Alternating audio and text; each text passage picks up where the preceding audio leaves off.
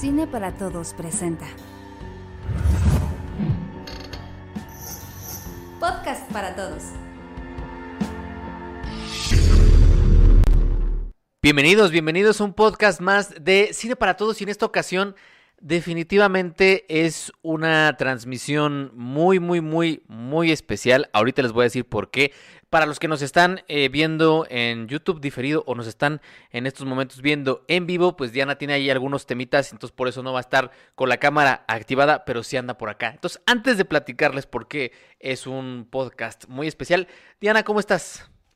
Eh, muy bien, eh, a ver, este, ¿quién conoce un chamán que me pueda hacer una limpia, amigos? Porque de verdad, no ha sido mi día.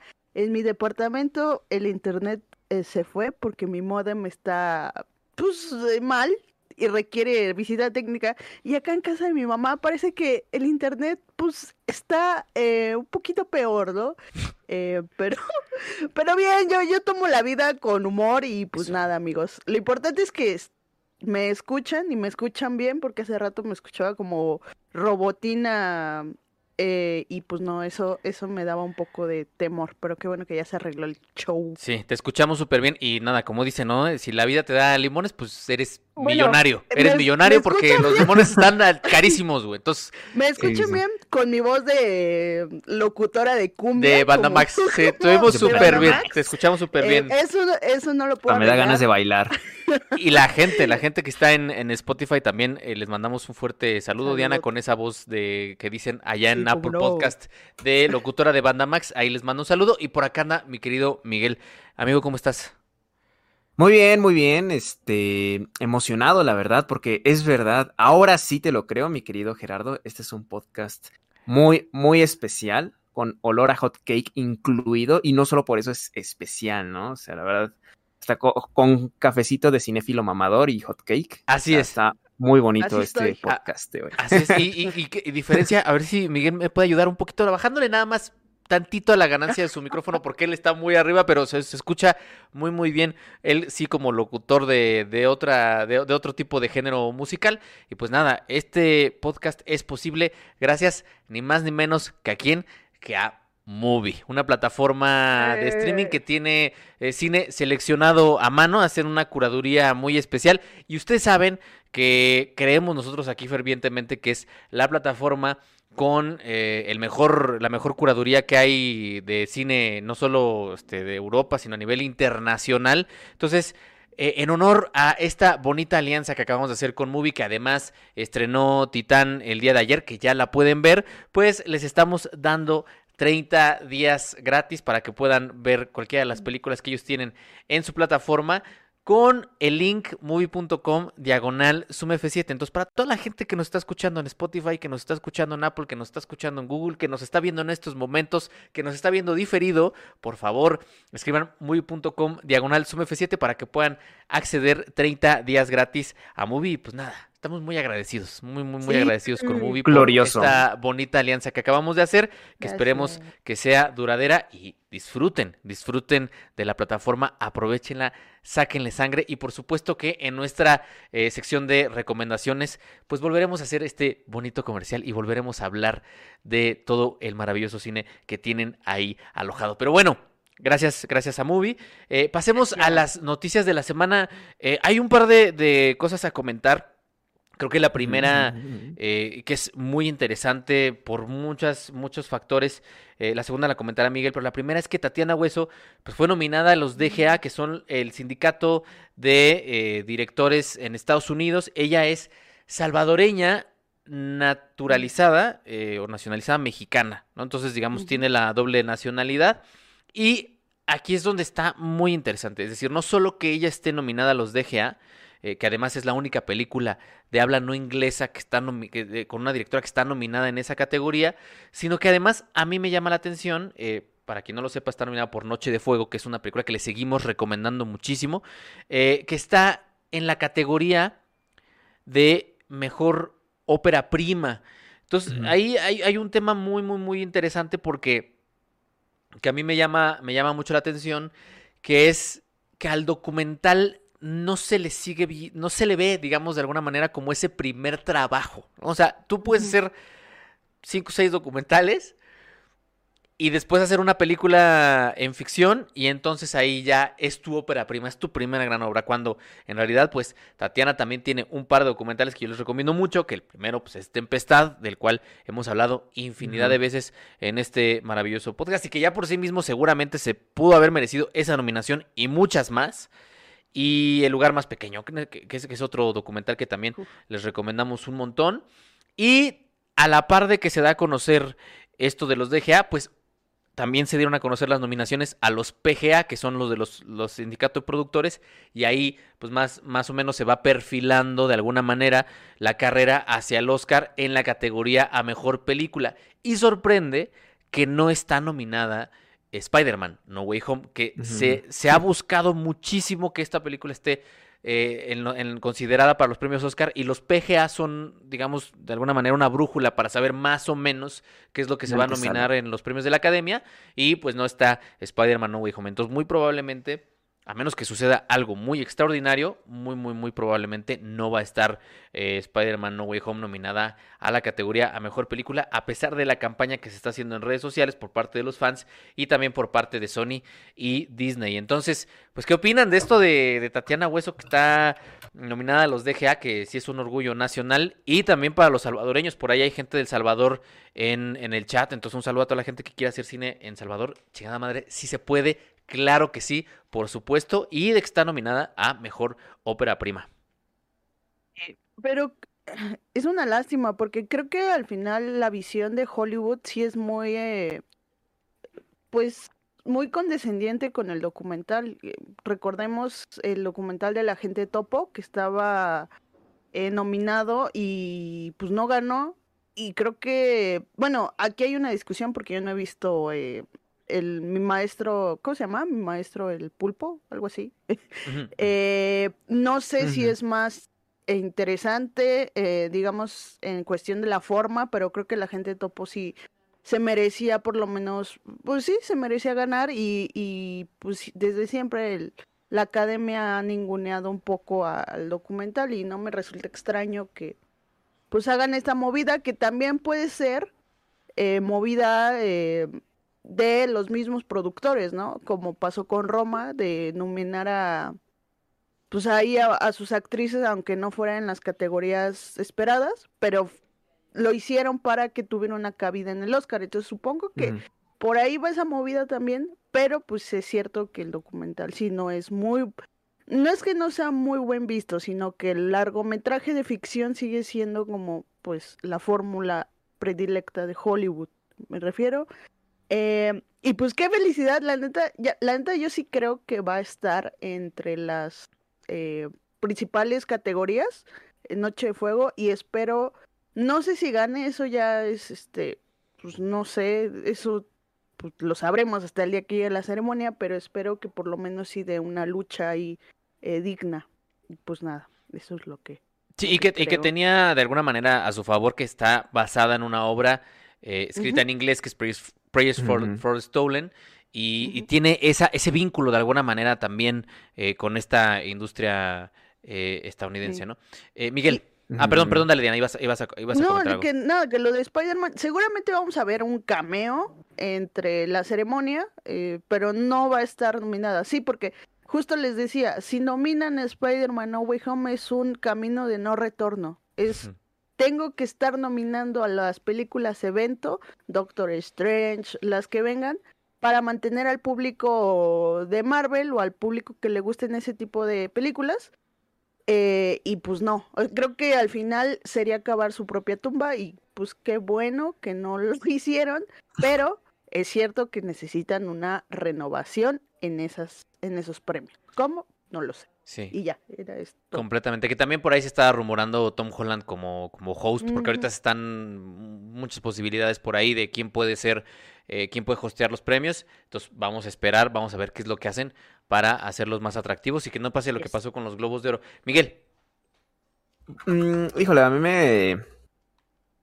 Me genera como un poco de ruido, este...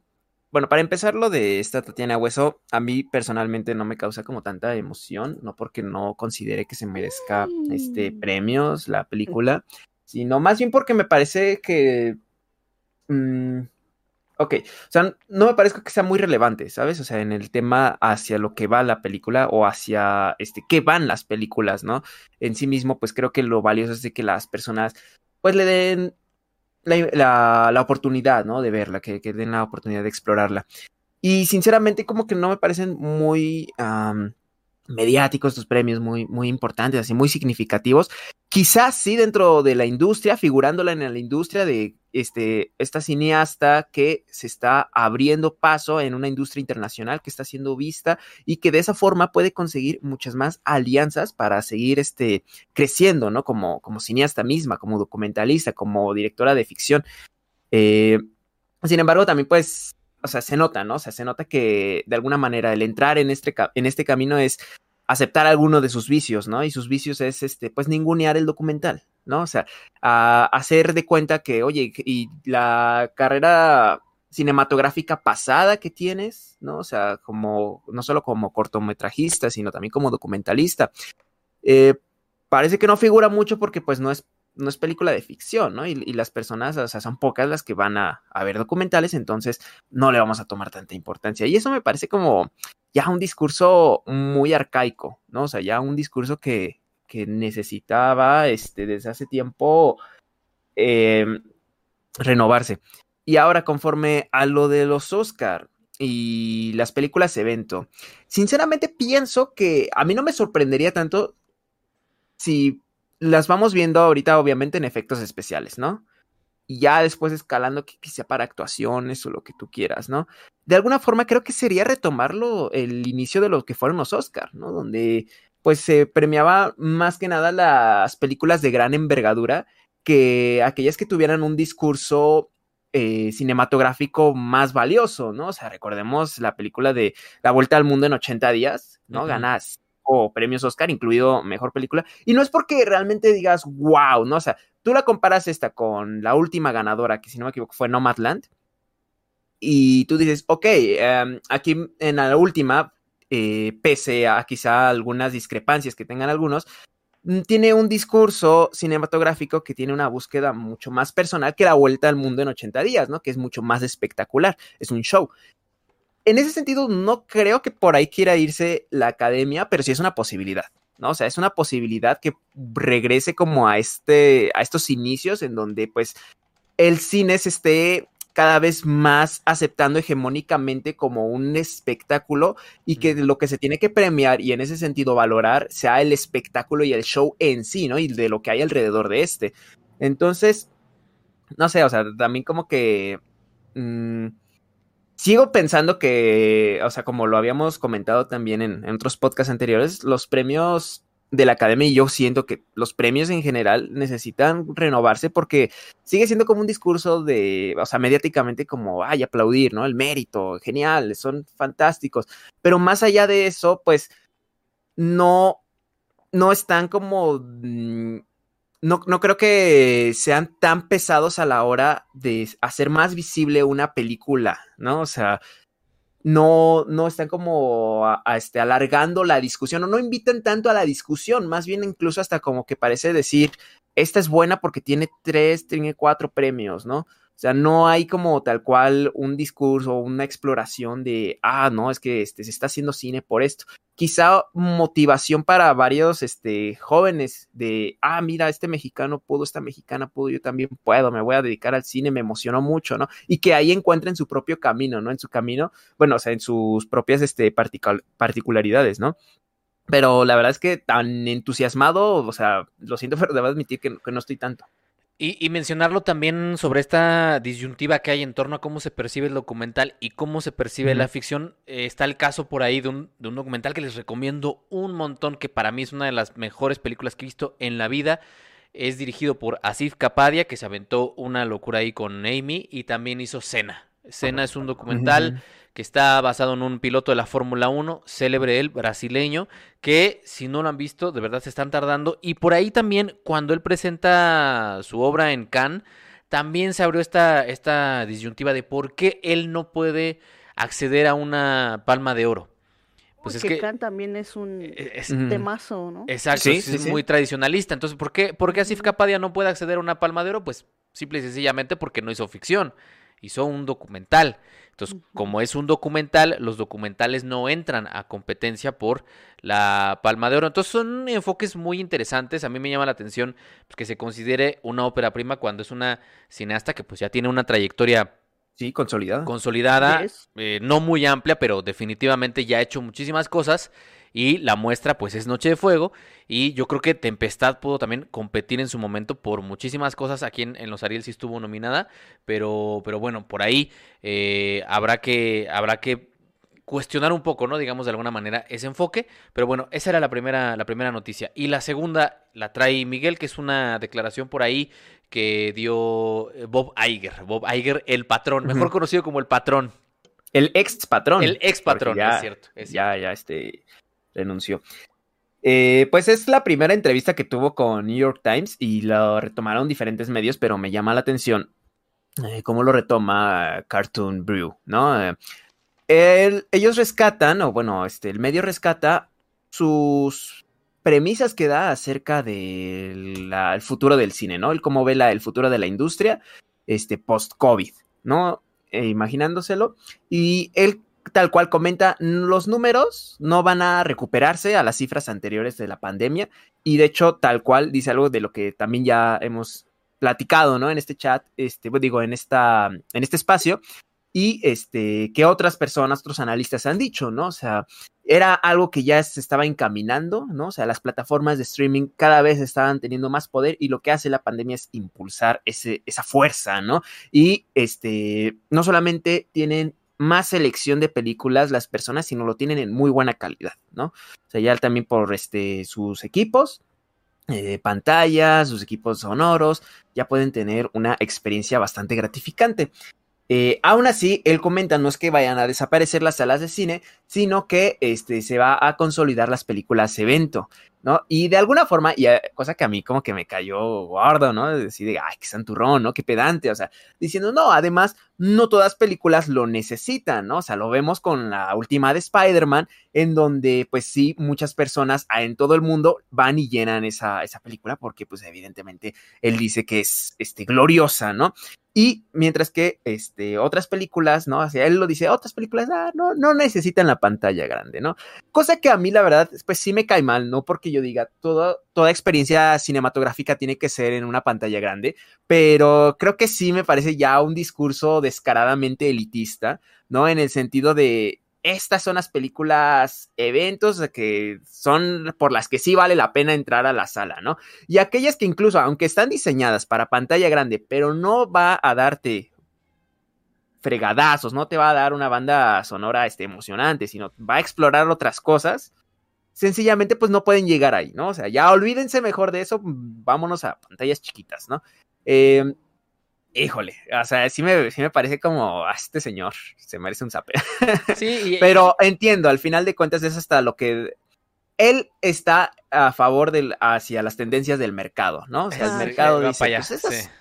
esas este películas, no sé, eh, las de Wong Kar Wai, ¿no? O sea, mejor pues las vemos en, en una pantalla chica. ¿no? Mejor en Y si movie. vas- mejor en movie, ¿no? Y yo digo, ah, ah, qué padre, ¿no? Qué chido. Este, sin embargo, pues sí, sí valdría la pena, pues, tener ahí un espacio, ¿no? En, en, en la butaca, ¿no? O sea, creo que hay algunas este, personas que, que sí lo disfrutamos mucho y que también en comunidades, ¿no? Me gusta como verlo así, el cine comunitario que se hace en pequeñas comunidades. Creo que está fregón que también tengan esta- estos este, espacios para que puedan ver sus películas como con la ilusión con las que se hicieron, ¿no? O sea, de hacerlas en una pantallota grande. Y no que sencillamente llegue cierto tipo de hegemonía a decirnos cómo tiene que ser el cine, ¿no? Eso a mí sí me... Es lo que a mí me pareció como chocante, ¿no? Del señor. Pero lo platicábamos hace un par de semanas, que se comentaba cómo al final quienes iban a definir por completo cómo se iba a- cómo se iban a marcar estas nuevas tendencias de la distribución y exhibición de cine a nivel nacional, pues iban a ser las grandes corporaciones. Y que el es. expatrón, que el expatrón ya esté diciendo, pues bueno, para salas van las películas de evento, para, eh, para otros espacios van otro tipo de películas, pues ya es una sentencia final, me parece, a todo lo que hemos venido platicando a lo largo de todos estos dos Sí, años ya. ya me parece como el, ahora sí ya, ahí va el epitafio y estas películas que nadie le interesan, que nadie va a ver, que por cierto, me pasó, lo, lo, platico rápidamente. Ayer que fui a ver eh, Callejón de las Almas Perdidas, eh, que siempre que lo veía era como de, ¿cuál es esa? ¿Cuál es esa? Ah, Nightmare Alley, claro, por, por supuesto. Eh, me enteré que estaba Rifkin's Festival. O sea, yo ni no estaba enterado de que, de que la nueva película de Woody Allen, que también como que, ay, ay es que es Woody Allen, no avisemos que está, que estaba. Uh -huh. Obviamente estaba en una función. No, me llamó un poco la atención, no la vi, pero este, también porque pues es carísimo. Pero bueno, está ahí. Entonces, ya, ya, ahora sí está el perfil. Y también al mismo tiempo en la semana, para ya cederle la palabra a Diana, por si quiere comentar algo al respecto, vi que pasó algo muy interesante con las acciones de, de, Netflix y las acciones de Disney, que en ambos casos, digamos, están un poquito estancadas porque no presentaron el crecimiento que se creía que iban a tener eh, en, a principios de este, de este año. Y es interesante la lectura. Comenta Scott Mendelson en su, en su análisis que ni a Netflix ni a Disney les está yendo mal. O sea, a ambos les está yendo bien en el sentido de que están sumando suscripciones. O sea, en el caso de Netflix sumó 9 millones de suscripciones. Y en el caso de Disney sumó 8 millones de suscripciones. Es decir, están sumando suscripciones, no se han estancado, pero los accionistas y los inversionistas están esperando que no crezcan 9 millones, que crezcan 30 millones. Y entonces un poco lo que pregunta eh, Scott Mendelson es, ¿en qué medida va a ser sostenible ese crecimiento exponencial? O sea, ¿en qué medida va a ser cada mes 10 millones nuevos suscriptores, cada mes 20 millones, cada vez 30 millones? Va a llegar un momento en el que ese tren se va a tener que frenar y desacelerar.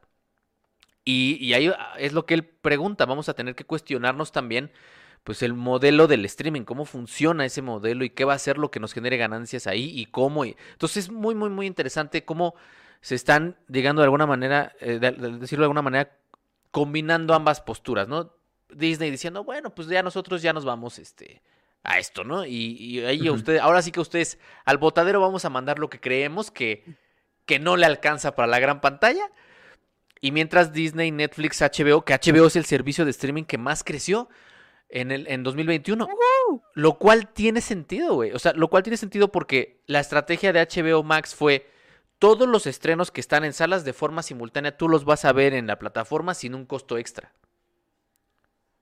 O sea, salvo algunas excepciones, ¿no? Pero eh, Wonder Woman llegó, Matrix eh, Resurrection llegó, es decir... Sí, al nulo tiempo, ¿no? O sea, eh, seguido. Exacto. Entonces, lo, otra vez, estamos ya hablando de que, lo, que las, estas páginas que se dedican a hacer los análisis de, las, de lo bien que le va a las plataformas de streaming no hacen el análisis con base en cuántos suscriptores nuevos llegaron, sino que los hacen en cuánto tiempo de retención tuvieron, cuántos, uh -huh. cuántas horas de retención uh -huh. hubo.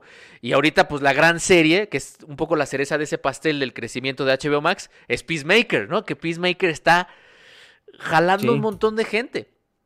Entonces es interesante, me llama mucho la atención porque yo no creía que HBO Max, yo le proyectaba del 1% al 7-8% cuando hablamos a principios del año pasado y al parecer sí logró trascender incluso los, el 10%. Entonces, pues HBO Max fue la plataforma que más creció, pero obedece a esa estrategia de te voy a dar de forma simultánea lo que tengo en, en salas en tu plataforma.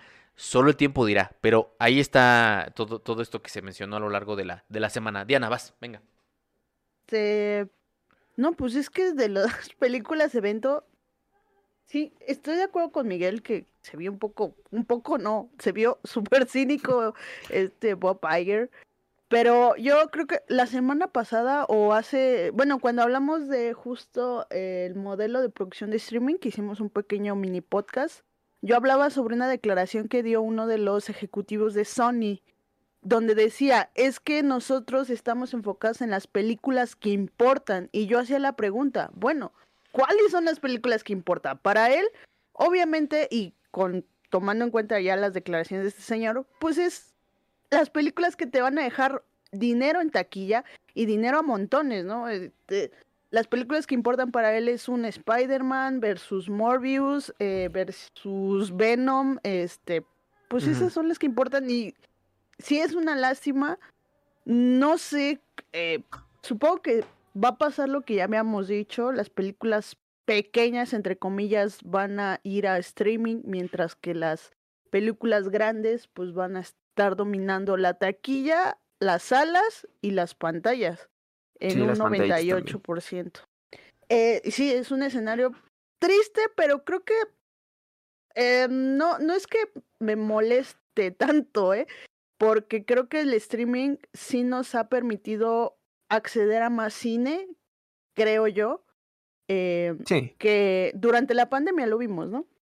Y ya pasando justo a este tema del, del streaming, creo que estamos ya del otro lado, o sea, creo que ya la conversación de, de qué va a pasar en el streaming, creo que esa ya la dejamos de lado y ahora es como, bueno, ya estamos en este punto donde el streaming es la segunda opción a las salas de cine y creo que es una opción, creo que incluso más importante, o sea, de la familia ya no piensa en ir al cine, sino piensa qué va a ver en Netflix pues ahora es eso, ¿no? La guerra del streaming ahora ya va para va hacia otro lado, es como quién va a ser la plataforma líder en tener más tiempo de retención en alguno de sus eh, de la- alguna de sus series.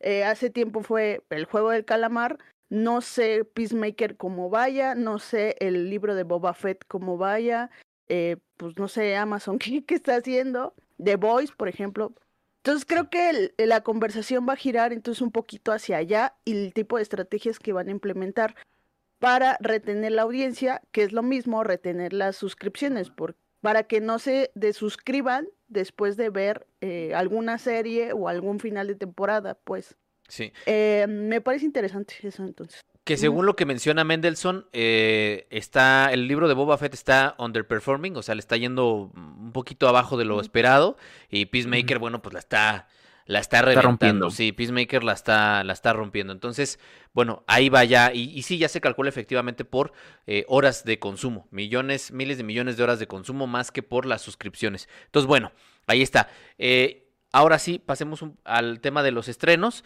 Les, les repito, está Rifkin's Festival por ahí, eh, al, al- al cine al que yo fui estaba en una función. La semana pasada les debimos Bell y en este caso Miguel sí la vio para que se eche un comentario rápido. Y les recuerdo también Mm. que pueden apoyar este festival y este festival, Bueno, Festival, es pueden festival, apoyar La vida es un carnaval. Puede apoyar este festival de podcast eh, vía super chat. Nos pueden dejar ahí sus comentarios o preguntas y las vamos a leer en eh, al final en la última sección. Pero bueno, un poquito ahí, Bel, mi querido, mi querido Miguelón. Hola, pues la vi la semana pasada, nada más que no pude estar en, en el podcast pasado. Eh, híjole, Bell es la última de Mamoru Osoda, el director de Wolf Children, eh, del Chico y la Bestia, de la chica que saltaba a través del tiempo, ¿no? Y está como que bastante ubicado, ¿no? Al menos este, por el público muy adepto a las animaciones japonesas. Y en esta última película me, no sé, no, no termino como de cuajarla en mi cabeza, sinceramente. Y creo que en definitiva me agradó, o sea, es un espectáculo visual bastante, bastante este, satisfactorio, aunque tiene este, quizá unas decisiones un poquito cuestionables que quizá a alguno le podrá incomodar. Y es que se- la película se divide en el mundo real y en el mundo de U, ¿no? O sea, el mundo de You que es este como una especie de oasis, una especie de Matrix donde la gente se conecta y ahí tiene su segunda vida.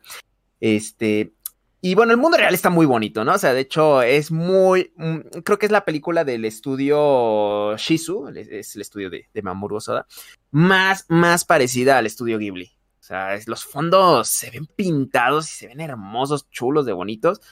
Este, pero cuando nos metemos al mundo You, que es donde creo que a varias personas les puede incomodar, es un 3D, es un 3D de hecho falto de texturas, sin embargo creo que eh, el uso del color es muy muy agradable. Y los diseños de esos personajes quedan perfectamente bien para ese estilo de animación, pero ojo, o sea, sé que hay muchas personas que, que les, que les desagrada el cierto tipo de estilo en 3D japonés. Y aquí a veces sus movimientos sí pueden verse algo algo raros, algo, algo torpe, sobre todo porque hay varias secuencias de acción. Y sí se nota demasiado falso, pero al menos la convención dentro de esta historia que pues es evidentemente un mundo de videojuego, pues puede como compensarlo un poco. A ver, la historia es de esta está interesante. Es una chiquilla, es una adolescente, es otra historia de, adolescentes de Osoda, pero eh, que está pasando por un duelo, ¿no? Está pasando por el duelo de haber perdido a, a su madre, ¿no? O sea, así empieza la película, ella empieza en, en, en depresión y encuentra justo en el mundo este, artificial cómo poder expresarse e incluso cómo eh, empezar a tener cierto valor social, ¿no? Que no puede conseguir en, la, en, el, mundo, en el mundo real, ¿no? Que, que ya no, no, se considera este, capaz de, de, hacerlo.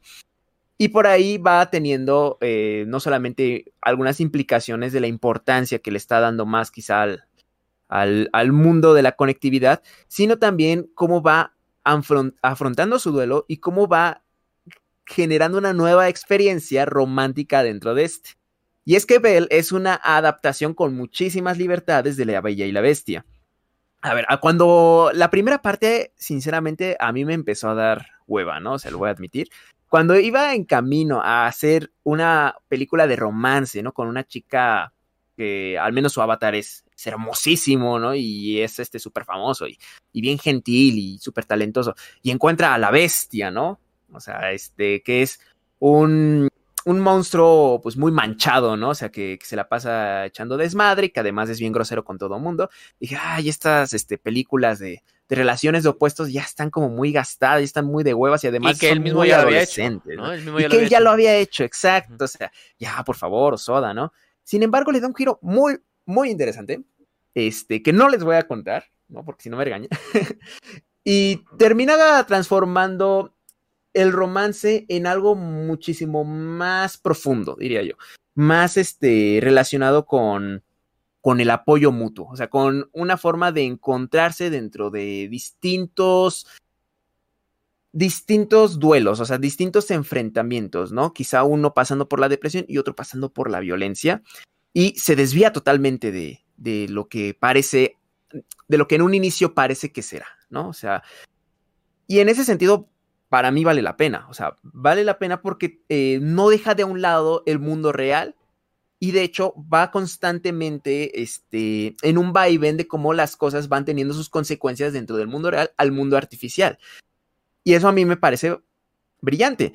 He de admitir que la convención del mundo de You puede ser algo conveniente, quizás excede de conveniente del cómo funciona, porque de hecho no se termina de explicar, sino más bien uno lo ve y dice, ah, ok, creo que entiendo, o sea, las personas van a su computadora, no, de repente ves que este, pueden hacer una cosa y otra al mismo tiempo y creo que es porque se conectan unas especies de audífonos. Entonces no, no termina uno de entender cómo pueden estar este, o sea, si las personas que se conectan quedan en un estado de trance y entonces están como ahí paradotes como mensos en la vida real, o pueden dividir su cerebro para que hagan una actividad por aquí y otra por allá. Pero a final de cuentas, para lo que es la historia, eso no necesita explicación en sí mismo, ¿no? O sea, sí es algo conveniente, pero para cómo se va desarrollando las cosas, termina en un segundo plano.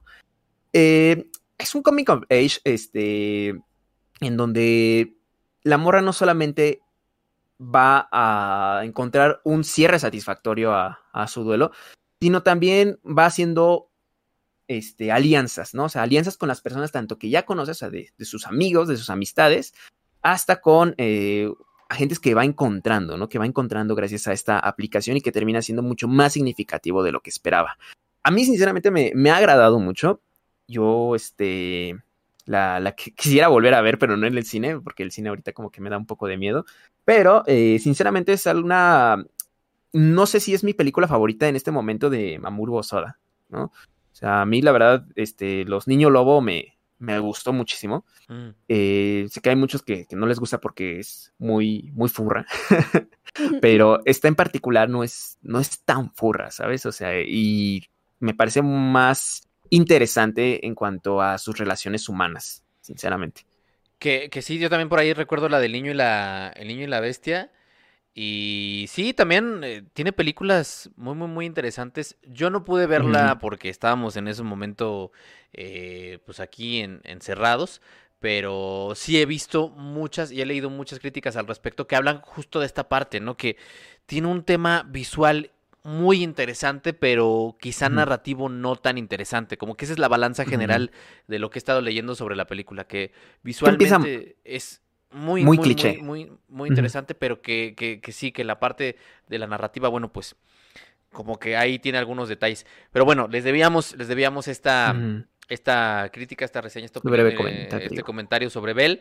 Y ahora sí, ahora sí, eh, saquen los... huele? Sí, yo, yo de pronto, mientras, mientras Miguel estaba hablando, me llegó una notificación de Didi si quería ordenar para desayunar unos hot cakes, eh, que ya ni es desayuno, ya es una especie como de brunch. Bueno, provecho. Eh, sí, que me, me llega este olor que afortunadamente después de lo que pasamos todavía tengo el olfato, este maravilloso olor a, a hot cake. Y yo me preguntaba, ¿por qué? ¿Por qué empieza a por qué, por qué llegó ese, ese olor eh, tan particular?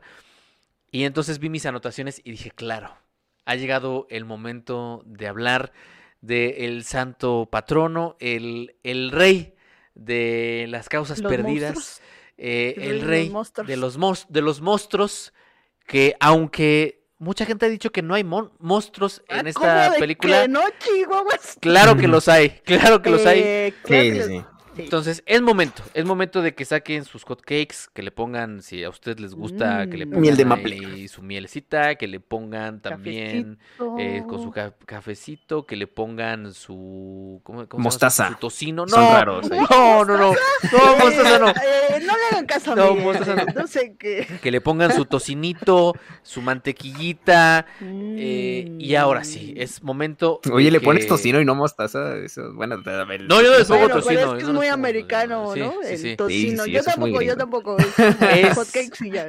momento de hablar de el único de los tres amigos que al parecer sí, sí es buena Chido. onda. Amigos. Que no es mal pedo. que al parecer sí, es buena onda, que al parecer sí es cuate. Don Guillermo del Totoro, que no, bueno, no es Totoro, es del Toro, pero ya aquí le decimos de, del Ah. Totoro. Totoro, San Guillermo del Totoro. San Guillermo del Totoro, que me llamó la atención un tuit de Diana, que los invito a que la vayan a seguir a su Twitter. Eh, decía Diana que Diana, qué bonito que Guillermo del Toro encontró el amor en un contexto tan particular, por decirlo de alguna manera. Para no decir spoilers, eh, Culero. vamos a hablar tan culero, güey.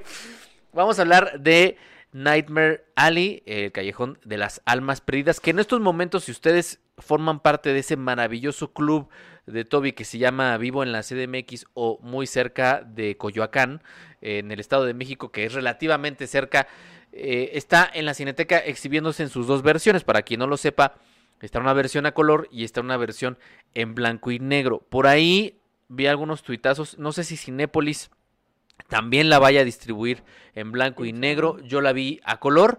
Y bueno, el tema es eh, que sí tiene evidentemente toda esa herencia del cine negro, del cine noir. Eh, sí está toda esta herencia. Entonces, posiblemente valdría la pena verla en blanco y negro. No sé cómo sea la experiencia. Repito, yo la vi a color.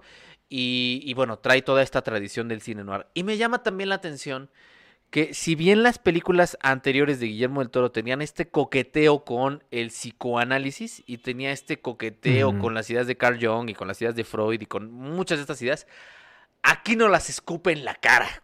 Con... Desde el principio. Pero re- recuerden que Guillermo del Toro no escupe saliva como los seres humanos normales, él escupe miel de maple, entonces escúpeme todo lo que quieras, todo lo que quieras. Eh, Este, Con respeto, con, re- con todo respeto. con todo respeto, con todo respeto, Guillermo. Con todo el respeto, fáltame el respeto. Con todo respeto, escúpele. Escúpele toda tu. toda tu eh, dulce. Todo tu dulce. eh, ¿cómo, cómo- tu, tu dulce. Es que se me fue la, se me fue la palabra. Eh, que no es líquido, es, es otra palabra. Eh, eh, no, no, fluidos. Exactamente. Eh, gente, escúpeme tus dulces fluidos. Esa era la palabra. Muchas gracias, Miguel. Escúpeme tus dulces fluidos. Muchas gracias. Pero bueno, eh, es- está basado en una, en una obra literaria que al parecer pues sí está teniendo un revival a partir de la película, aunque no le fue muy bien. Eso es paradójico, ¿no? Es una de las películas que. Peor le ha ido en taquilla a don Guillermo. Esperemos cómo le va en el mercado, en el, mercado eh, mexicano. Pero bueno, vayamos entrando. Nightmare Alley, ¿qué me pueden comentar de esta obra de, Guillermo del que yo anticipo, sí la disfruté muchísimo más que The Shape of Water. The Shape of Water de Sí. pronto se me hizo demasiado azúcar, Uy, demasiado sí. dulce, demasiada diabetes, eh, demasiado, como que ese azúcar, esos Ajá, fluidos sí, sí, sí. eh, eh, glucosos excesivo, ¿no? venían demasiado excesivos y acá no, esta Mm, la disfruté azucarados. un montón y experiencia en sala, no sé cómo les fue a ustedes, pero a mí sala vacía. Sala vacía, No. éramos cinco o seis personas, a lo mucho, yo fui con mi novia y eh, otras cinco o seis personas más, y todos terminamos profundamente conmovidos, profundamente eh, perturbados. Perturbados, esa es la palabra. Perturbadroses. Mi- Perturbadros. Pues mi, mi experiencia en salas fue gorrona, porque yo fui de gorrona porque mi Fue gorrona, ganó- güey. Yo fui de gorrona porque mi roomie se ganó boletos para el martes, Ah, justo. chido. Ajá, función de prensa. Bueno, no, función de prensa no, función este especial para, no sé, clientes de Cinépolis. Este, y sí estaba llena, entonces, este, pues, mi experiencia digamos que fue buena, eh, por la sala mala, porque me tocó al lado un señor, eh, y yo, pues, metí comida también, estaba un poco miedosa de que me pegara, o yo le pegara el bicho, y no precisamente el bicho que aparece, bueno, ya, no voy a decir nada, porque luego me funan. Pues nada, creo que ya entrando a la película, yo también la disfruté más que La forma del agua. Creo que sí, justo. eh, creo que tiene este eh, elemento negro, o, o sea, por no, no por, no por las convenciones que tiene, sino simplemente el mundo en el que se desarrolla es tan frívolo que a mí me llama la atención y es profundamente atractivo, no solo por las personas que aparecen, sino la puesta en escena desde el principio. Yo, yo decía que desde el principio te, te invita al psicoanálisis, pero es que a mí la, hay una escena donde este Bradley Cooper o este Stan se mete a, a buscar a cierta persona eh, y aparecen ojos, aparecen un montón de ojos. Eso para mí me recordó muchísimo a Hitchcock en la película de Recuerda, la que hizo con esta Ingrid Bergman, que incluso Dalí hizo la puesta en escena, eh, la, que diga el diseño de producción, perdón. Este, y a- en esa película se hablaba del psicoanálisis. Entonces, yo desde ahí, eh, pues ya te mete a la película a dónde quiere ir. eh, y pues nada, creo que yo del cine negro, lo decía en un par de ocasiones, yo, yo sabía poco, o sea, sabía cómo se veía, pero no sabía su historia, no sabía el contexto que había detrás. Y Guillermo del Toro creo que lo hace perfecto, o sea, creo que sí se va al, al cine negro de los finales de los 20, inicios de los 30, quizá 40 por ahí.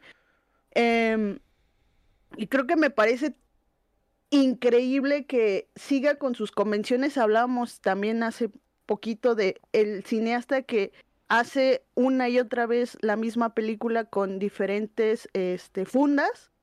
Y creo que aquí lo hace perfectamente. Así, la, la convención de Guillermo del Toro siempre es los monstruos, eh, los monstruos o lo que nosotros conocemos como monstruos no suelen ser tan malvados ni tan ruines como las personas Sí. de carne y hueso, ¿no? Y creo que aquí lo explora, incluso creo que de manera más violenta, porque nunca había visto o, o nu- nunca había visto a Guillermo del Toro siendo tan violento en el sentido de que muestra más sangre, Muy muestra explícito. Ajá. Eh, y eso me encantó. Creo que, creo que es un Guillermo del Toro muy, muy maduro, como ya lo había visto también en un par de tuitazos que dicen que es un Guillermo del Toro muy maduro. Y qué, qué maravilla. O sea, de verdad, la luz, eh, Kate Blanchett como la femme fatal, es como de- exacto. Ajá. Es que, es que justo ese es el tema, ¿no? Un, po- un poco para, para redondear, o sea, hablar de Guillermo del Toro es hablar de una danza maravillosa entre la puesta en Mm. escena y la puesta en cámara. O sea, él decía que sí, él, sí. él tenía el momento específico en donde iba a cortar para de ahí retomar el movimiento con la grúa y después cortar y de ahí retomar el dolly. O sea, es, es un, es una persona que planea meticulosamente sus películas al estilo, y, y es una gran referencia, Diana, al estilo de Hitchcock y se nota cómo sigue manteniendo esta idea de esa danza, de cómo la cámara va de la mano con cómo los personajes se van desplazando al interior del plano y va, va, va estableciendo una especie de baile muy hipnótico. Eso por una parte. Y lo segundo, me, me- me abriste la, la cabeza, Diana, porque es muy cierto. A mí me recordó, me recordó mucho a, a Double Indemnity, Double Indemnity de Billy Wilder, que para Billy quien, Wilder, que claro. para quienes no han visto Double Indemnity de Billy Wilder, y, y- y de ahí es- extrae ese ritmo, que ese ritmo se- que se siente tan... eh, y, ya me hacía falta ver una película que de verdad, de verdad, de verdad, de verdad, en cine, eh, saltar esas convenciones, se siente un ritmo añejo, se siente un ritmo, eh, por momentos la película es, es lo suficientemente lenta como para remitir a ese Double Indemnity de Billy Wilder o a ese Sunset Boulevard de Billy Wilder. O sea, tiene esas referencias al cine noir. Y, y, yo decía lo del psicoanálisis nada más para complementar lo que dices, Diana, porque, pues sí, evidentemente Kate Blanchett funge como esta fen fatal maravillosa y además eh, pues lo decía Freud, ¿no? Freud eh, lo decía con otras palabras, pero a nosotros nuestro profesor cuando nos explicaba, que creo que no, más bien si eran las palabras que usaba Freud, que es la santa y la puta, ¿no? O sea, decía Freud, siempre necesitas esas dos caras de una misma moneda y en este caso, pues la santa es, es Runimara y vamos a decirle aquí, la fe fatal es Kate Blanchett y, y, y ambas, este diablo y este ángel están coexistiendo constantemente en la vida del personaje. Entonces, tiene muchos elementos psicoanalíticos, tiene muchos elementos del cine noir y tiene muchos elementos que forman parte de su filmografía. Y en esta licuadora, pues termina saliendo este, esta gran, que a mí la disfruté muchísimo, esta gran película que es, Nightmare Alley. Perdón, Miguel. Ok, este, híjole, no, no quiero sonar como el tercero en discordia, pero a mí la verdad sí me pareció a veces excesiva en sus intenciones de ser clasicista, ¿no? O sea, de ser muy clásico. Este, y no es que esté mal hacer homenajes, pero creo que llega a puntos excesivos, a mi parecer, y sobre todo con el diálogo. Es verdad, es la, la más psicoanalítica, al menos en cuanto a sus diálogos, bueno, o sea, tanto a la estructura misma de la película, a la figura paterna, ¿no? Es lo primero que, no quieren spoilers, no les voy a dar spoilers, porque ya vi que me estaban criticando con mi estilo spoileador. Pero bueno, o sea, desde el inicio es muy claro, ¿no? O sea, hay una. Para ahí está la figura paterna. Este, y si saben un poquito por dónde va el complejo de Edipo y todo ese asunto, pues está muy, muy, muy evidente. Y a mí, mi parecer es que es excesivamente em, evidente en ello. O sea, creo que hasta justo esa parte de la violencia que utiliza Guillermo del Toro en esta película, me parece que llega a puntos que, no sé, es una manera quizá ya no tan brillante de incomodar a la audiencia, ¿no? O sea, creo que es, eh, estaba escuchando a esta Fernanda Solórzano, ¿no? En su, en su crítica, y dice, marca un tono, y es verdad, o sea, es un tono que queda perfectamente bien con lo que vemos al principio, ¿no? O sea, es, bastante espeluznante, es quizá una de las más espeluznantes de Guillermo del Toro, o sea, es más cruda, pero creo que quizá llega a lo excesivo y al menos para mí me parecía ya demasiado evidente hacia dónde iba desde la mitad de la película. O sea, por ahí, este, hay, hay un personaje, ¿no? Hay un personaje que le está yendo de la fregada y que de hecho, como curiosidad, eh, es un personaje extraído de la vida real, ¿no? O sea, es este, un personaje que el, novelista Lindsay Gresham, eh, vio, vio un espectáculo con un hombre así, y al estar pensando cómo llegó un hombre a esos niveles, este, escribió esta novela, ¿no? Y de alguna forma, la película creo que la hace demasiado este, evidente, o sea, evidente hacia dónde va.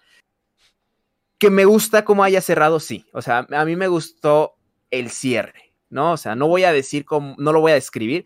Me parece de que si bien ya sabía hacia dónde iba, cuando me lo dan digo, ok, va. O sea, qué bueno que en esto sí se guardó, o sea, sí fue, eh, siento que ya no fue excesivo, ¿no? Al, al tener que mostrarlo, o sea, en cuanto quizá a lo violencia o lo visceral, o sea, y más bien nos da como, este, nos regala una una buena actuación, ¿no? o sea, se cierra en una buena actuación y eso a mí me parece bastante poderoso. En cuanto a lo que ustedes dicen, o sea, ritmo, a mí también me fascinó eso. O sea, eh, sí te puedo decir, a mí esos excedentes, o que yo veo como quizá como excedentes, como que no, no terminaban de amarrar, ¿no? Pero en cuanto al ritmo, eso sí no te lo voy a negar. O sea, son más de dos horas de película y se te van como agua. O sea, se te van como agua y hay una transición muy, muy interesante en cuanto a, las en cuanto a la producción, que empieza de una forma, o sea, empieza incluso hasta sintiéndose una especie de homenaje a Freaks. Ah, yo también tengo aquí anotado Freaks de Todd Browning. Sí, sí, sí. Sí, o sea, a, Freaks. Y, y, de hecho, hasta muy, muy, este, muy Guillermo del Toronesca, ¿no? O sea, como muy de lo que esperarías de, la, de una producción de una película de Guillermo del Toro. Y ya luego, como lo dijo Diana, ¿no? O sea, y, también lo dijiste tú, o sea, va transicionando algo bien frívolo, ¿no? Y a una monstruosidad más fría, ¿no? Y eso, y eso a mí me parece muy, muy interesante. Y es quizá, yo lo sentí muy golpeteado, pero cuando vas viendo, o sea, cómo son los personajes dentro de este mundo, dices, esto no es tan distinto, ¿no? O sea, este mundo no es tan distinto como nos lo quieren hacer ver. De hecho, hasta este mundo que es como más fino, es más este espeluznante. Es que ¿no? ese es Y- el y- gran... y es- y eso me parece bien, o sea, ahí sí digo, aquí en esto sí le doy la razón de, de un del toro más maduro. En lo que no, mm, o al menos yo así lo siento, es de nuevo con sus excesos. O sea, creo que ya habíamos visto quizá un del toro un poco más, este, fino al cortar, este, en películas como El Espinazo del Diablo, ¿no? Que para mí es como mi favorita. O sea, no siento que llegue a eso o que no necesite de esos excesos. Claro, o sea, son diferentes intenciones, pero en ese sentido me recordó mucho a la forma del agua. O sea, si en la forma del agua era como muy excesiva en cuanto a, a lo, a lo romántico, en Ah, cuanto lo romántico, sí. sí. Ajá, o sea, era como ya muy evidente, ¿no? Tienes a, a una monita muy súper buena. Aquí también tengo una monita que además de bonita, ¿no? Porque pues, es Rooney Mara, o sea, es muy bonita por eso. Este, es Una monita muy bonita. respeto, Con todo respeto, con todo respeto, Joaquín Phoenix, Con- con espero que no te encabrones y Sí, vengas a a darle precisamente. No, no, no, este, no, a Rooney que Mara me vengas a, a aventar este hamburguesas veganas en la cara. Eh, no, pero la verdad es que, este, y, y, y vale, o sea, y entiendo como esas convenciones que dices, es que es el contrario, ¿no? De esta Kate Blanchett, ¿no? Si es una femme fatale, esta pues es una, es una chica buenarda, ¿no? Es un, es un Sí, es fan de Dios. La santa, sí. Ah, es la santa. Pero de nuevo, o sea, creo que esos arquetipos ya tan, tan, Ah. este, manufacturados, o al menos así lo sentí. Híjole, como que que, en es- eso, es- esos es son los creo- detalles que a mí me. Yo también, yo, a ver, yo no, no es que sí. esté de acuerdo, pero es que el cine de, de. Guillermo Sí, y, ahí es donde ahí es donde entra mucho esta cuestión. Eh, yo estoy de acuerdo, en la parte en la que estoy de acuerdo es, en- es- sigue siendo el, el del toro de los espacios, no es el espacio de la feria en donde creemos que están los freaks, en donde creemos que están la, la mujer tarántula y no sé qué, pero ellos no son malos malísimos. Los malos malísimos están en estos espacios impolutos, pulcros, donde el sol se filtra a través de las ventanas. La en donde- aristocracia. Exacto, donde todo es bello, ahí es donde están, donde están los monstruos. Entonces, eso me Donde parece, me parece brillante. Y en donde sí estoy de acuerdo es, pues que sí, un poco el psicoanálisis que se trabaja en la película es como de manual, ¿no? Es el- la castración y el complejo de Edipo, incluso lo verbaliza en algún momento uno de los personajes. Pero, donde sí tendría que un poco, eh, pues sí, eh, diferir, es el cine de, de Del Toro está, consiste en, en arquetipos, en, en la fábula, en, por ejemplo, el espinazo, el espinazo del diablo, que además se lo homenajea ahí, eh, se homenajea a él con esta eh, cuestión de los frascos, ¿no? Má- más bien, perdón, en, Ujú. en, en, en, eh, el laberinto del fauno. El laberinto del fauno, pues es la princesa, el rey, este, o, o sea, sigue manteniendo esos, esos arquetipos porque casi a mí, a mí la, la obra de, de Guillermo en general me parece muy cercana al cuento, me parece muy cercana a la fábula, me parece Sí. muy cercana a estas, a estas estructuras literarias que, que procuran reducir al- a algo muy sencillo para que te quede claro cómo está el tema. Acá lo, lo interesante es que trata de mezclarlo con algo que no es del todo tan sencillo, que es el psicoanálisis. Entonces, a- ahí es Sí. donde, ahí es donde sí ahí es estoy de acuerdo. choca. Ajá, exactamente. Choca. Ahí es donde sí estoy de acuerdo. De pronto chocan algunas cosas y dices, ay, cabrón. O quiere ser muy sencillo o quiere ser muy simple y ahí sí termina, de- de- de- Ujú. de- de- o muy complejo y ahí termina sí reduciendo de alguna, de, de alguna forma el psicoanálisis a algo un poco de manual, que a mí no me molesta, ¿eh? A mí no me molesta porque me sigue, como dices Miguel, siguen quedando muy claras sus intenciones. Y cuando llega el final, dices, claro, está muy interesante esa relación circular que llega, digamos, de alguna manera al mismo punto de, de partida, pero no es el mismo punto de partida. Hay un montón de cosas que han cambiado y son siniestras. O sea, dijera, Sí, sí, dependiendo sí. de la traducción, dijera Freud, son ominosas o son siniestras. Entonces, está, está interesante. Me, me gustó, me gustó eso que, que comentaste. Perdón, Diana, también ibas a decir algo. Sí, sí. Sí, que creo que es que justo creo que no es un homenaje lo que hace del cine negro, es una película de cine negro, o sea, no es un homenaje, es realmente una película Sí. de cine negro de principio a fin. Que vamos, ya no hay un eh, ya no un tratado, ¿cómo se llamaba? El, el tratado Haynes o el no, el, El código Haynes. el código Haynes, que no te permita mostrar Haynes, sangre, que no te permita realmente católico, ¿no? mostrarte el, el mundo de los de la gente mala que retrataba ese tipo de películas. y aquí sí puede, o que aquí tiene, digamos, la libertad artística de hacer lo que se le dé la gana, entre comillas, porque está dentro de una industria, pero puede hacerlo. Y me parece que la sangre o, o los momentos violentos no me parecen excesivos, creo que me parecen muy adecuados para el mundo en el que se está metiendo Stan, porque el Stan dice y dice, no te metes ahí, güey, no te metes ahí, güey, y al final, pues... Y es que tú sabes que se va a meter. no, ajá, y eh, bueno, ajá, como decían, a mí no me molestan las convenciones, porque pues al final eh, está, es una película de género, eh, claro, obviamente con sus... con sus ya digamos, sus códigos cambiados por la época, por que es Guillermo el Toro, obviamente le va a meter un factor fantástico, pero a mí no me molesta y, creo que sí, no, no se me hace excesivo. Incluso los temas, aunque obviamente el tema de la trama queda muy bien planteado desde el inicio con el padre, pero creo que de fondo también hay temas bien interesantes como los falsos profetas o como nosotros que buscamos consuelo en cualquier cosa. Y, y cómo el mundo se ha ido pues frivolizando, o sea, se ha ido insensibilizando del dolor humano y cómo sacan provecho de eso. O sea, creo que esa es la, bueno, para mí mi interpretación de la película es eso. Creo que un poco el eh, es este este tipo de, de, seres que no les importa el dolor y juegan con él. Y también nosotros, eh, dejar de buscar consuelo en cosas que no nos van a dar, que, que nos dan consuelos momentáneos solo por no sentir dolor, porque ya se fue una persona y queremos eh, recuperarla a pesar de todo cuando sabemos que eso no se puede, ¿no? Y seguimos creyendo en cuentos de hadas que ah. pues en el fondo pueden ser cuentos de terror. Eh, esa es una. Y creo que un, un punto bien interesante que no, este, no hemos tocado es el contexto político en el que se da. Creo que eh, yo al principio de la película sí lo veía como bien forzado, así de, ah, ya entendí, güey, ya entendí dónde está la época, ya entendí que Roosevelt es el presidente, ya entendí que se van a la guerra. Pero creo que eh, también tiene que ver un poco con la trama, con lo que se está viviendo actualmente, o bueno, con lo que se está viviendo actualmente en... Contemporáneamente, ¿no? que estamos en vísperas de una guerra por culpa de pues, líderes que son plenamente egoístas con, con, bueno, que son plenamente egoístas y que por su culpa, por sus acciones nos van a llevar a, a más guerra, ¿no? Entonces, no, y de hecho... Parece increíble. Ajá. No, no, de hecho, yo, de, en cuanto a cómo la lectura que da sobre este hombre egoísta, ¿no? Este manipulador eh, que juega incluso con los sentimientos, ¿no? De la gente para su propio beneficio, me parece que hila perfectamente bien con lo que están en la radio, ¿no? Con hasta los discursos de, ay, invadió Polonia, ¿no? O sea, están hablando pues de, pues de Hitler, ¿no? Y, y de alguna forma, o sea, vas viendo que justo, o sea, es tan fácil que una persona poderosa, este, con deseos egoístas, vaya escalando y mortificando cada vez más vidas ajenas, ¿no?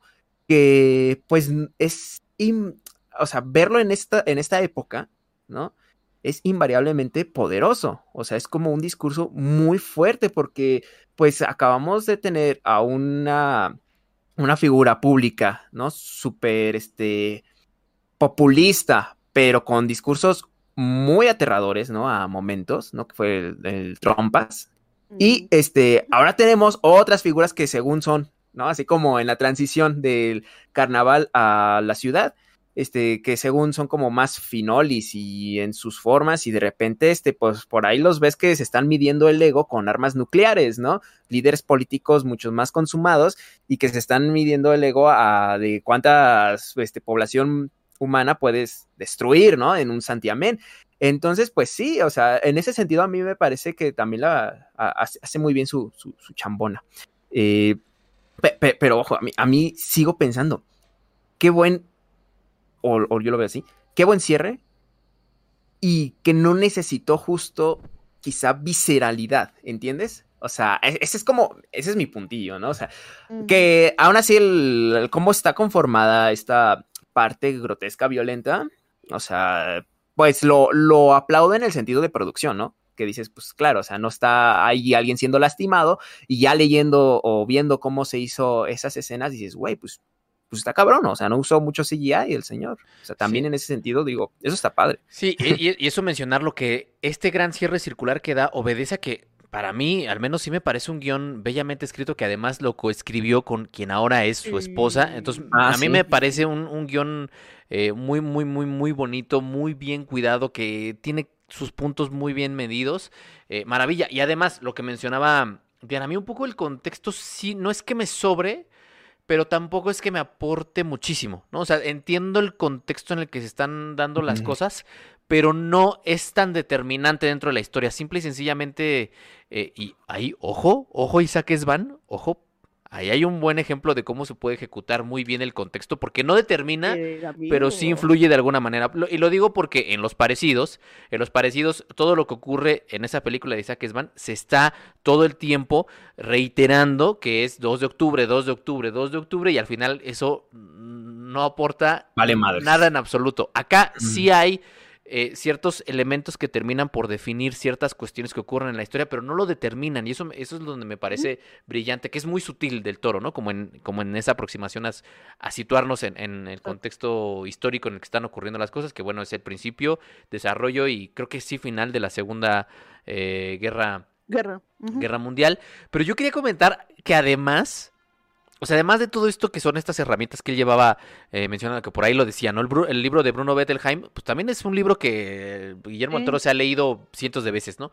Eh, Cada que duerme me cuenta que él agarra una página. sí, sí, sí, cada lee. que Guillermo del Toro... Le dice a su este, esposa, voy a leer. Voy a está, come- está cenándose unos hot cakes.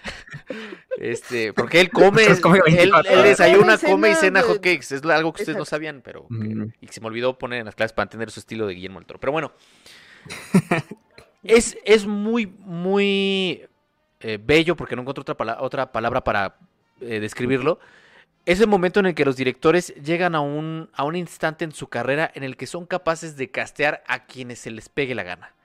Y entonces uno está viendo Sí. la, la película y de pronto tienes a Rooney Mara y tienes a Kate Blanchett y tienes a Bradley William Cooper y tienes a. William Dafoe y tienes a Richard Jenkins y tienes y tienes a esta señora, ay, se me acaba, ¿cómo se me acaba el nombre de la mejor actriz este, este, de, de ah, no, todo el mundo que trabajando en estos momentos? Eh, Hereditary. No, Hereditary Sí. está Tony Collette. Tony Colette, Collette. cabrón. Ah. Tienes a Tony Colette, tienes a Uf. todos estos que lo primero que me dijo, Caro, cuando salimos fue, güey, no mames el cast. Sí, está muy perro, muy roto. Y es cierto, para, para dar, a- a- o sea, para cerrar todo este círculo psicoanalítico, cine noir, eh, historia circular de- del que hemos estado hablando, necesitas grandes rostros. Bueno, es que todos están perfectos.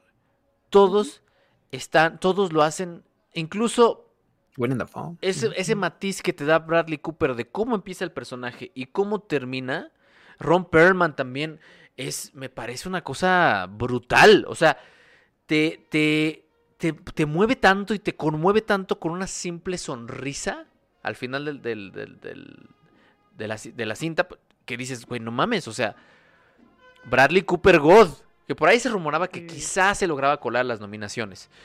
Eh, pero bueno, algo que quieran comentar con respecto a, a los actores, que a mí lo que, lo que hicieron todos es excepcional.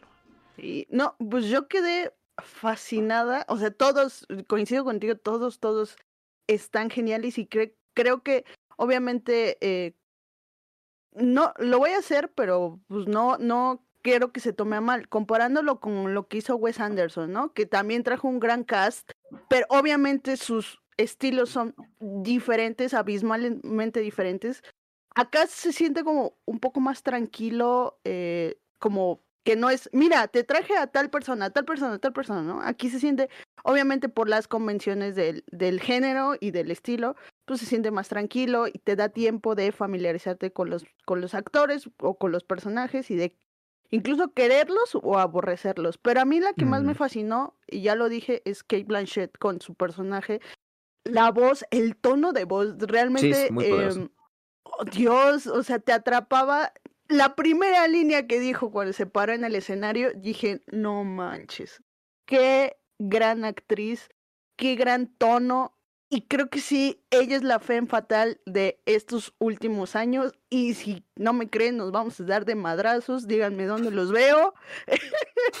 Pero sí, realmente ella es una gran, gran fan fatal. Y espero que. O sea, tengo esa inquietud de ojalá haya más películas de cine negro con ella porque es sumamente. Creo que tiene mucho que dar eh, en este, en ese estilo.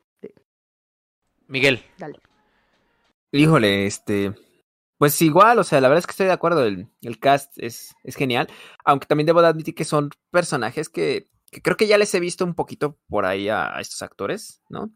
Este, pero pues evidentemente, bueno, pues ya tienes a una Kate Blanchett que es una gran femme fatale, como dice este, Diana. Pues qué mejor que la tengas como un, un personaje pilar, ¿no? En esta película. Uh -huh y que justo, o sea, tenga por ahí una esgrima verbal muy, muy interesante. Este, um, y que tengas una Rooney Mara muy guapa.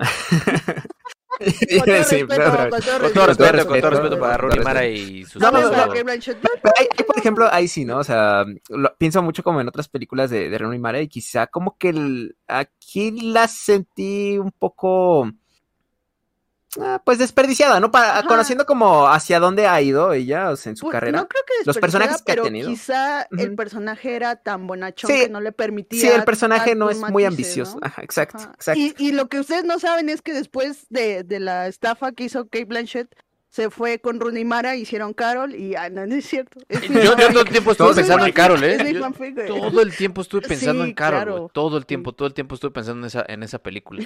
Ay, ¿y sabes cuál este no pude quitarme también de la cabeza? Mindhunter, cuando sale este Tench, Holt McCallany, sí. sí, no se llama. Sí, ahí como este Sí. el guardaespaldas de este. Bueno, hay un guardaespaldas por ahí. Y tú, Eh, cuidado con ese güey. Ajá, sí, dije, no mames, ahorita E-, ese él actor- está Ese actor la siempre, siempre sale de, de, de güey así que te, voy a romper tu madre. de poli. sí, qué Sí, lástima, de rudo. ¿no? qué lástima porque el Mindhunter lo está haciendo muy bien y Sí. ojalá que en algún momento regrese y ojalá ver a este actor en Ojalá. más cosas que no sea siempre salir de golpeador. Bueno, ya para cerrar, para irnos a la parte de las recomendaciones y superchats, Yes. porque si hay superchats, conclusiones, conclusiones finales sobre el Eh, Callejón de las Almas Perdidas, alias Es un Nightmare gran remake. Creo que de- entra dentro de la lista de remakes bien hechos, que creo que es lo que se tiene que hacer con un remake.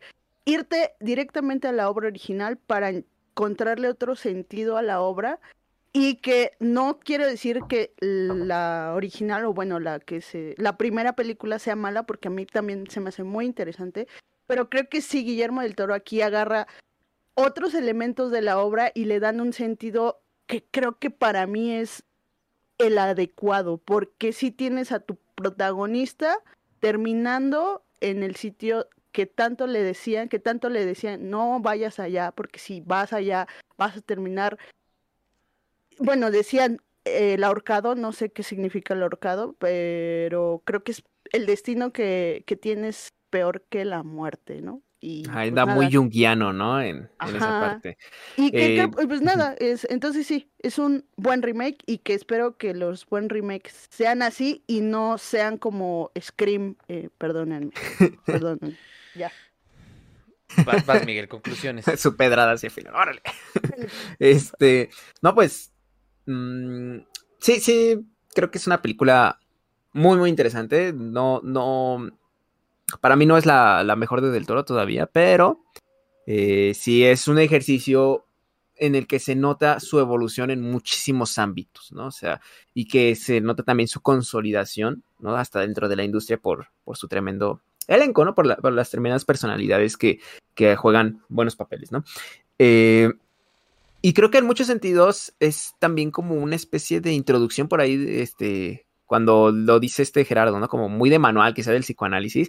Al menos eh, en eso sí puedo admitir, me dio mucho, muchas ganas como de seguir metiéndome, ¿no? En lo que en las clases de comunicación apenas fue como una embarradita Ujú. a estos este, preceptos, ¿no? A, a estos conceptos de- del psicoanálisis y seguir este, estudiando este asuntillo por el puro gusto, ¿no? Por el puro gusto y hasta por el- la necesidad de, de seguir analizando personajes y todo lo que tú quieras. Eh, creo que es también como una buena introducción, una buena forma como hasta de motivarnos, ¿no?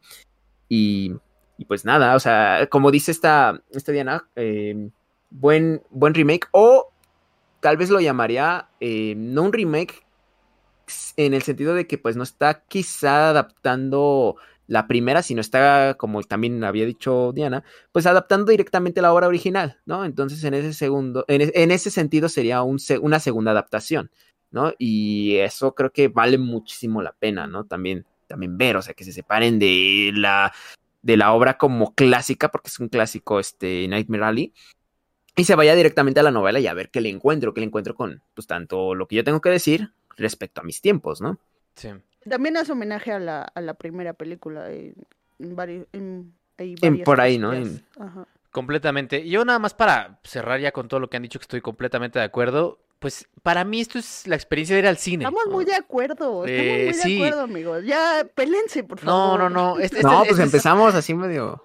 ¿No? Sí, un poquito, un poquito. Pero, pero sí, justo. O sea, es, para mí esto, esta película condensa lo que es ir a una sala de cine. Es decir, es algo que no te cuesta 800 millones de dólares, que estás esperando recuperar 2 mil millones de dólares y que estás esperando que todo el mundo grite, sino que es una historia bastante bien ejecutada, bastante bien contada, con un diseño de producción sobresaliente, con una fotografía maravillosa y que, y que sí te tiene con esas emociones todo el tiempo, ¿no? Eh, a- agradezco y extraño es, ese- esa variedad de, de cine que había antes, porque sí se está volviendo un poco monotemático.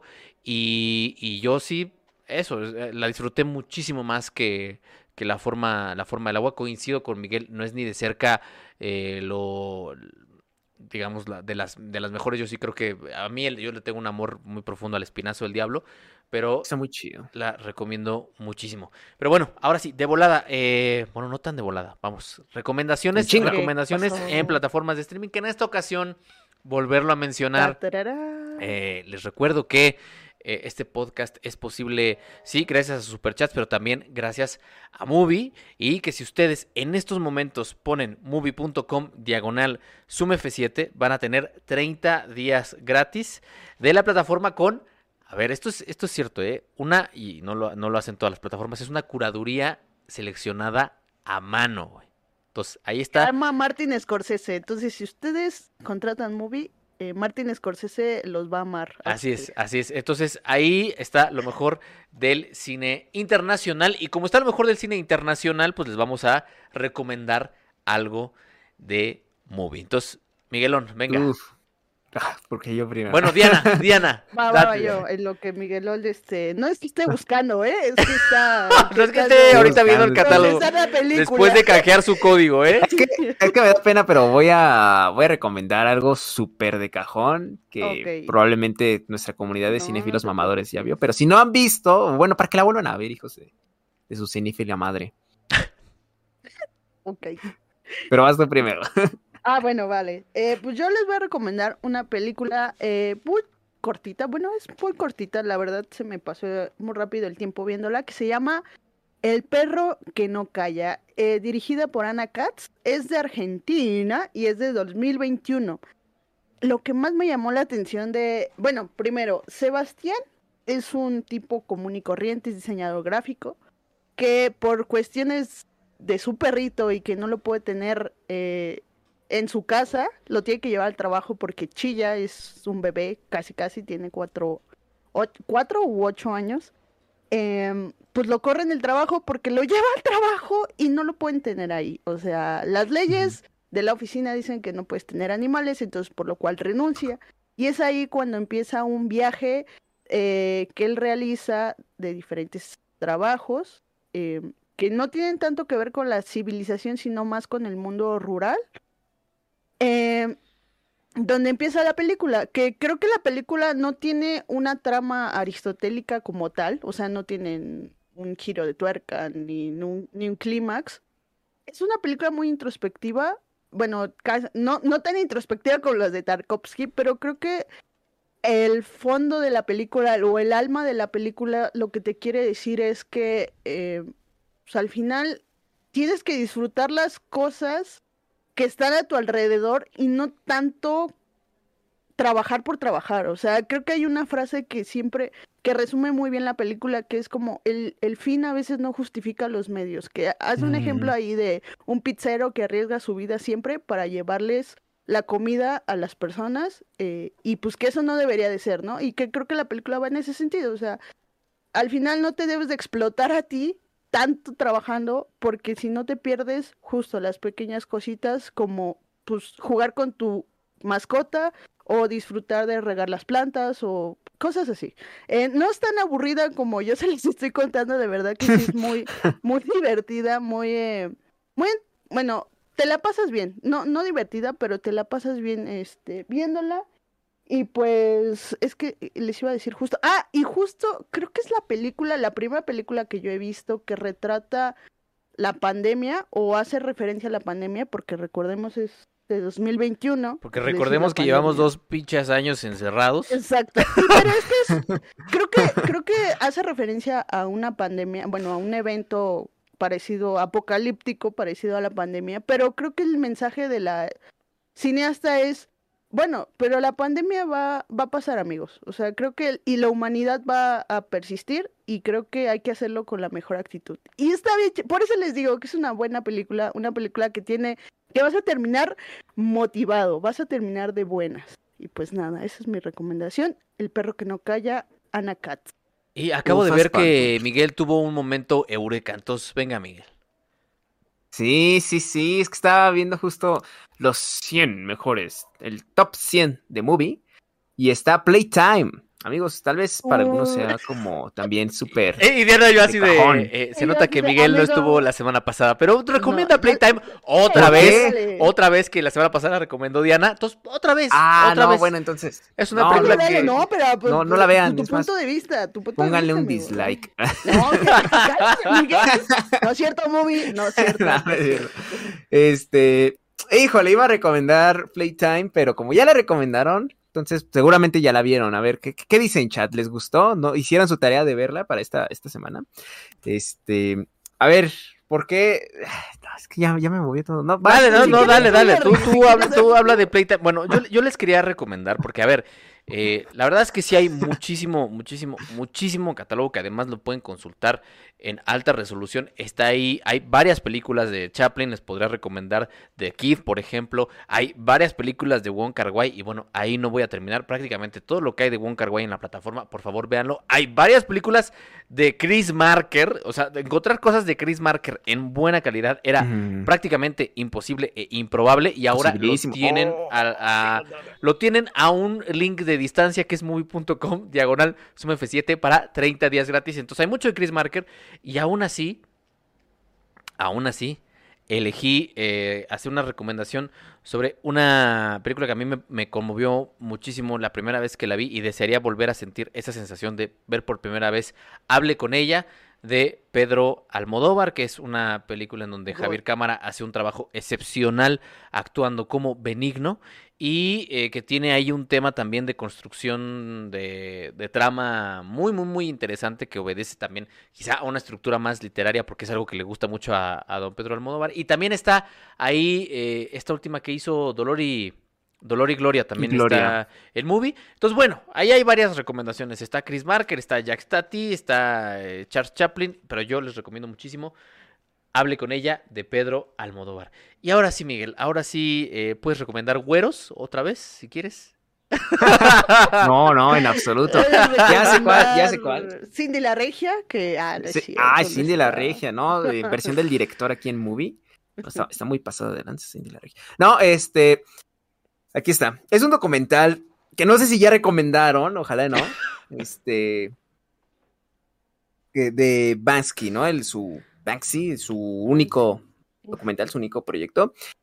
Eh, ¿Por qué vale la pena verlo? Porque la neta, yo no le creo, yo no creo lo que sale en él, pero me parece muy, muy interesante, ¿no? O sea, la figura en que está, la forma en que está posicionando a un street art y de alguna manera creo que nos habla un poco de la visión que, que se tiene el propio Banksy sobre su propia figura, ¿no? Este, la salida es por la tienda de regalos, ¿no? Está en Movie. Y es como, este, el güey se hace amigo de un loquito, ¿no? Que, que se la pasa grabando a, medio mundo y a su abuela, sobre todo los grafiteros, y le dice, este, oye, ¿por qué no haces, haces tu película, no? Y hace, una, hace un bodrio, ¿no? Entonces Banksy dice, bueno, mejor yo hago una película sobre ti porque eres una persona bien rarota y eh, me caes muy bien. Y entonces termina este, plasmando a un personaje que en actualidad es como una especie también de artista súper conocido que es Brainwashing y cómo va formando un museo, ¿no? De, de su obra cuando él apenas está como incursionando en esto del arte callejero y, y, de ser este de hacer pintas raronas por ahí y me encanta porque este ahorita estoy trabajando en un museo cuyo nombre no voy a decir por mi seguridad pero eh, cuando llegué ahí no estaba Eso terminado. tan así como si te fueran a hacer algo ma- muy malo. Sí, Ah, yo, yo es que la- que trabajo en el de antropología, tranqui- tranquilo. No, es que a mí me da miedo, a mí me da miedo. O sea, si, Claro, si ustedes quieren decir no dónde somos están, está bien. Ibai, no somos Ibai, tranquilo. No, no, pero ¿has, has- has visto los comentarios? Luego digo, esta, esta, hay gente chida y hay gente que me da miedo. Sí, Pero por. Eh, no, bueno, eh, el chiste es de que yo llegué y el museo no estaba terminado, ¿no? O sea, ya, ya tenían como una semana de retraso, ¿no? Espero que no me estén escuchando ahí. Si me escuchan, este, los, los quiero mucho, pero eh, admítanlo, o sea, se pasaron de lanza. Eh, y este, me tocó ver cómo estaban pintando las obras, cómo todavía las estaban montando, cómo se despegaban. Bueno, eh, fue todo un desmadre. Y la verdad, esto es como un poquito una mirada a estas exhibiciones eh, modernas que terminan siendo un éxito, ¿no? O sea, que a veces les va muy bien y, de y escuchas comentarios como de, wow, grandes obras maestras y todo eso, y te- a ti te sorprende mucho de lo accidentado que fue todo para llegar ahí y que sabes que las cosas no están terminadas. Me, me- me explico.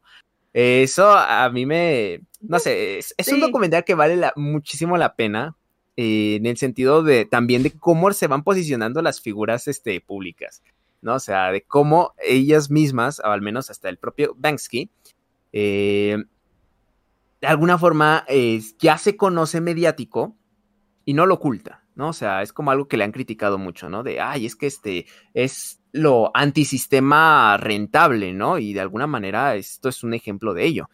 Entonces, es también, es una, es un documental también para mentar madres, ¿no? O sea, para tirar mucha mierda. Ahí Oigan, está. y yo, yo ra- rapidísimo nada más, es porque se me pasó.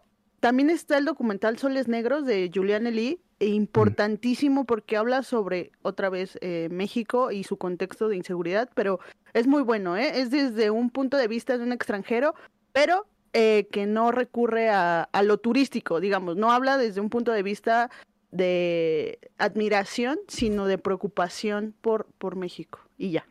Ahí está. Y mencionarlo también, esperemos que, porque aquí hay gente muy inteligente, ya dedujeron dónde trabaja Miguel, esperemos que le lleguen eh, los fans que le inviten al desayuno y no los que no los que están en contra de, de muchas cosas que se han mencionado en este podcast. Siempre procuremos la buena vibra. Y pues nada. Ah, no han dicho. no Ahí está, ahí está. Este, sí, sí, sí. Ahí está. Entonces, tres recomendaciones de movie. En realidad hay muchísimas, eh, de muchísimos cineastas de lo mejor del cine internacional que ustedes pueden ver ahí. Ayer se estrenó Titán en su plataforma. Y sí es cierto, no está Gloria y Gloria, era la voz humana. Lo que quise decir es la voz humana de Pedro Almodóvar. Esa sí está. Es gran cine en muy buena calidad. Y pues nada, si ustedes quieren conocer ese cine, pues solo tienen que ir al link muy es muy.com diagonal sumf7 que ya lo tienen ahí en los comentarios. Entonces, ahí está. Disfruten mucho de la plataforma. Es un regalo que surge de esta bonita alianza que hemos hecho. Muchas gracias a Movie por hacer posible, pues, al menos este podcast. Y el lunes vamos a estar en Twitch ahí eh, husmeando, husmeando en su catálogo a profundidad. Entonces, si no están en Twitch, ¿qué están esperando? Pero bueno, vámonos ahora sí a la parte de los superchats. Ustedes pueden apoyar además también este podcast vía superchat y vía membresías que tenemos que ver qué podcast les damos de forma exclusiva. Ya hay por ahí tres que ustedes pueden consultar. Entonces es un gran momento para hacerse miembros de este bonito espacio. Vámonos a la cortinilla que ahora sí funciona.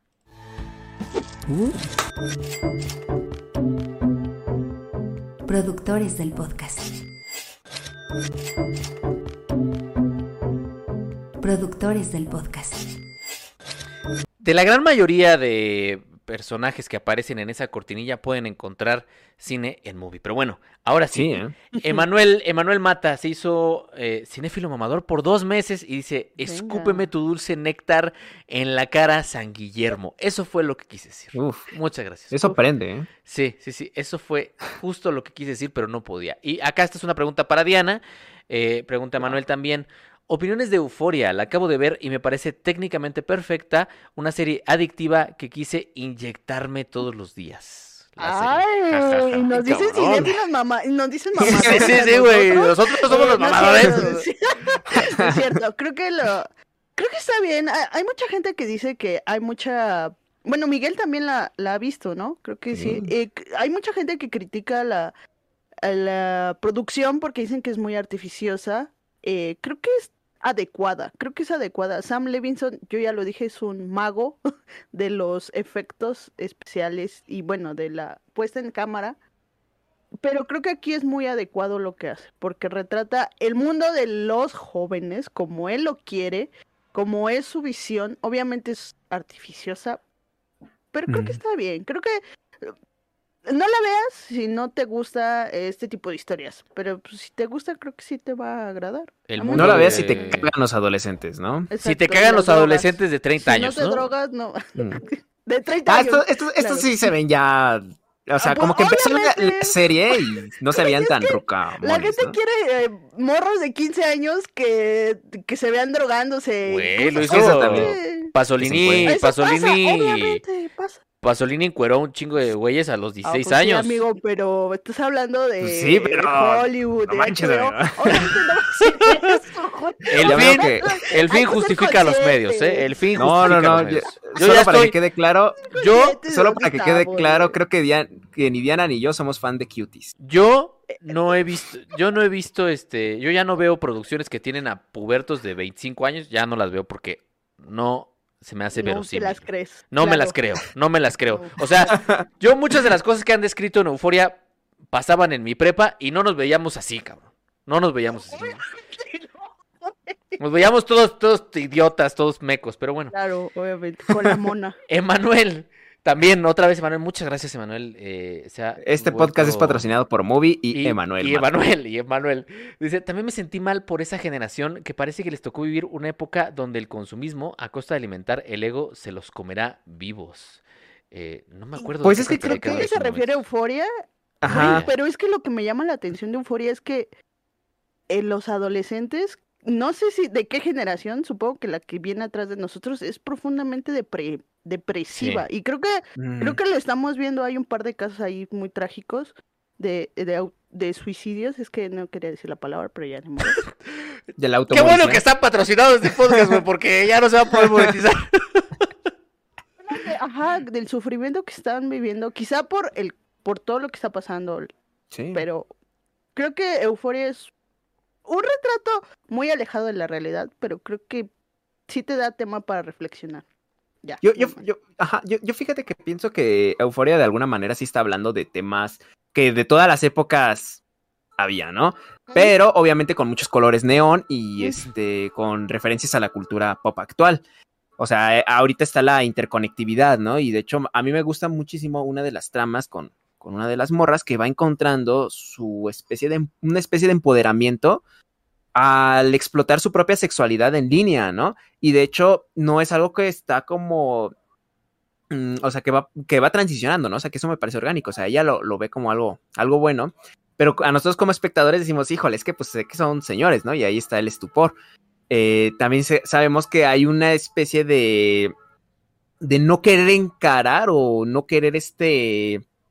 mm, ¿Cómo decirlo? De actuar de forma siempre bastante agresiva ante una realidad hostil, ¿no? O sea, replicar de alguna forma esos vicios. Y, y me gusta cómo se van este, construyendo cada una de sus, de sus tramas. Aunque sí, en la forma en cómo están presentados, sí cae mucho en lo, en lo artificial, ¿no? O sea, en, en lo construido. Pero creo que también es un reflejo, no solamente como de esta época que le, que le gusta, bueno, que nos, que ya somos muy acostumbrados al espectáculo, sino también que cada vez están hablando de los temas que antes eran tabú. ¿No? O sea, y eso me parece valioso, o sea, que están este, explorando desde la depresión, desde este, la diversidad sexual, desde las tendencias a la drogadicción, y no me parece, o al menos no del todo, que caiga así en temas moralinos, en donde solo le dediquen un episodio para hablar de, no, las drogas están malas, chicos, ¿no? O sea, creo que eh, ya gracias a su formato de serie, o sea, permite que haya un arco muchísimo más complejo y que de alguna forma así podamos ir este, eh, tocando diferentes temas de una problemática pues tan fuerte, ¿no? Y eso a mí me parece bastante valioso. Y Eh, spam, hay un TikTok de euforia en el TikTok FC. Así es, así es. Caigan al. TikTok. Ahí Diana se aventó Coméntenlo un, también. un TikTok muy, muy, muy interesante sobre la estética, sobre por qué la serie tiene esa estética y por qué hay treintañeros interpretando Eso adolescentes. no, lo- eso no lo abordé, pero Ah, no. algún día lo. Eso no, eso no. Eh, dice Manuel también, eh, tú no me eches los spoilers en la cara, Miguel, please. Es una No te preocupes, yo solamente te echaría spoilers en la cara cuando te avise, ¿no? O sea, yo te, te voy a avisar de ahí te van. este, Va a procurar que sea consensuado. Y pregunta Va- va- Yami. voy a procurar. Yami se hizo miembro por tres meses. Muchas, muchas, muchísimas gracias a quienes hicieron miembros. Dice, voy llegando. ¿Sí hablaron de Bell? Sí. Simón, obra maestra dices 10 y Goth. Simón Bolívar. Eh, y ta- por acá también eh, está Matías. Matías que también apoya un montón. Muchas gracias por ese superchat. Dice, ¿han visto la serie web en YouTube Los Cinéfilos?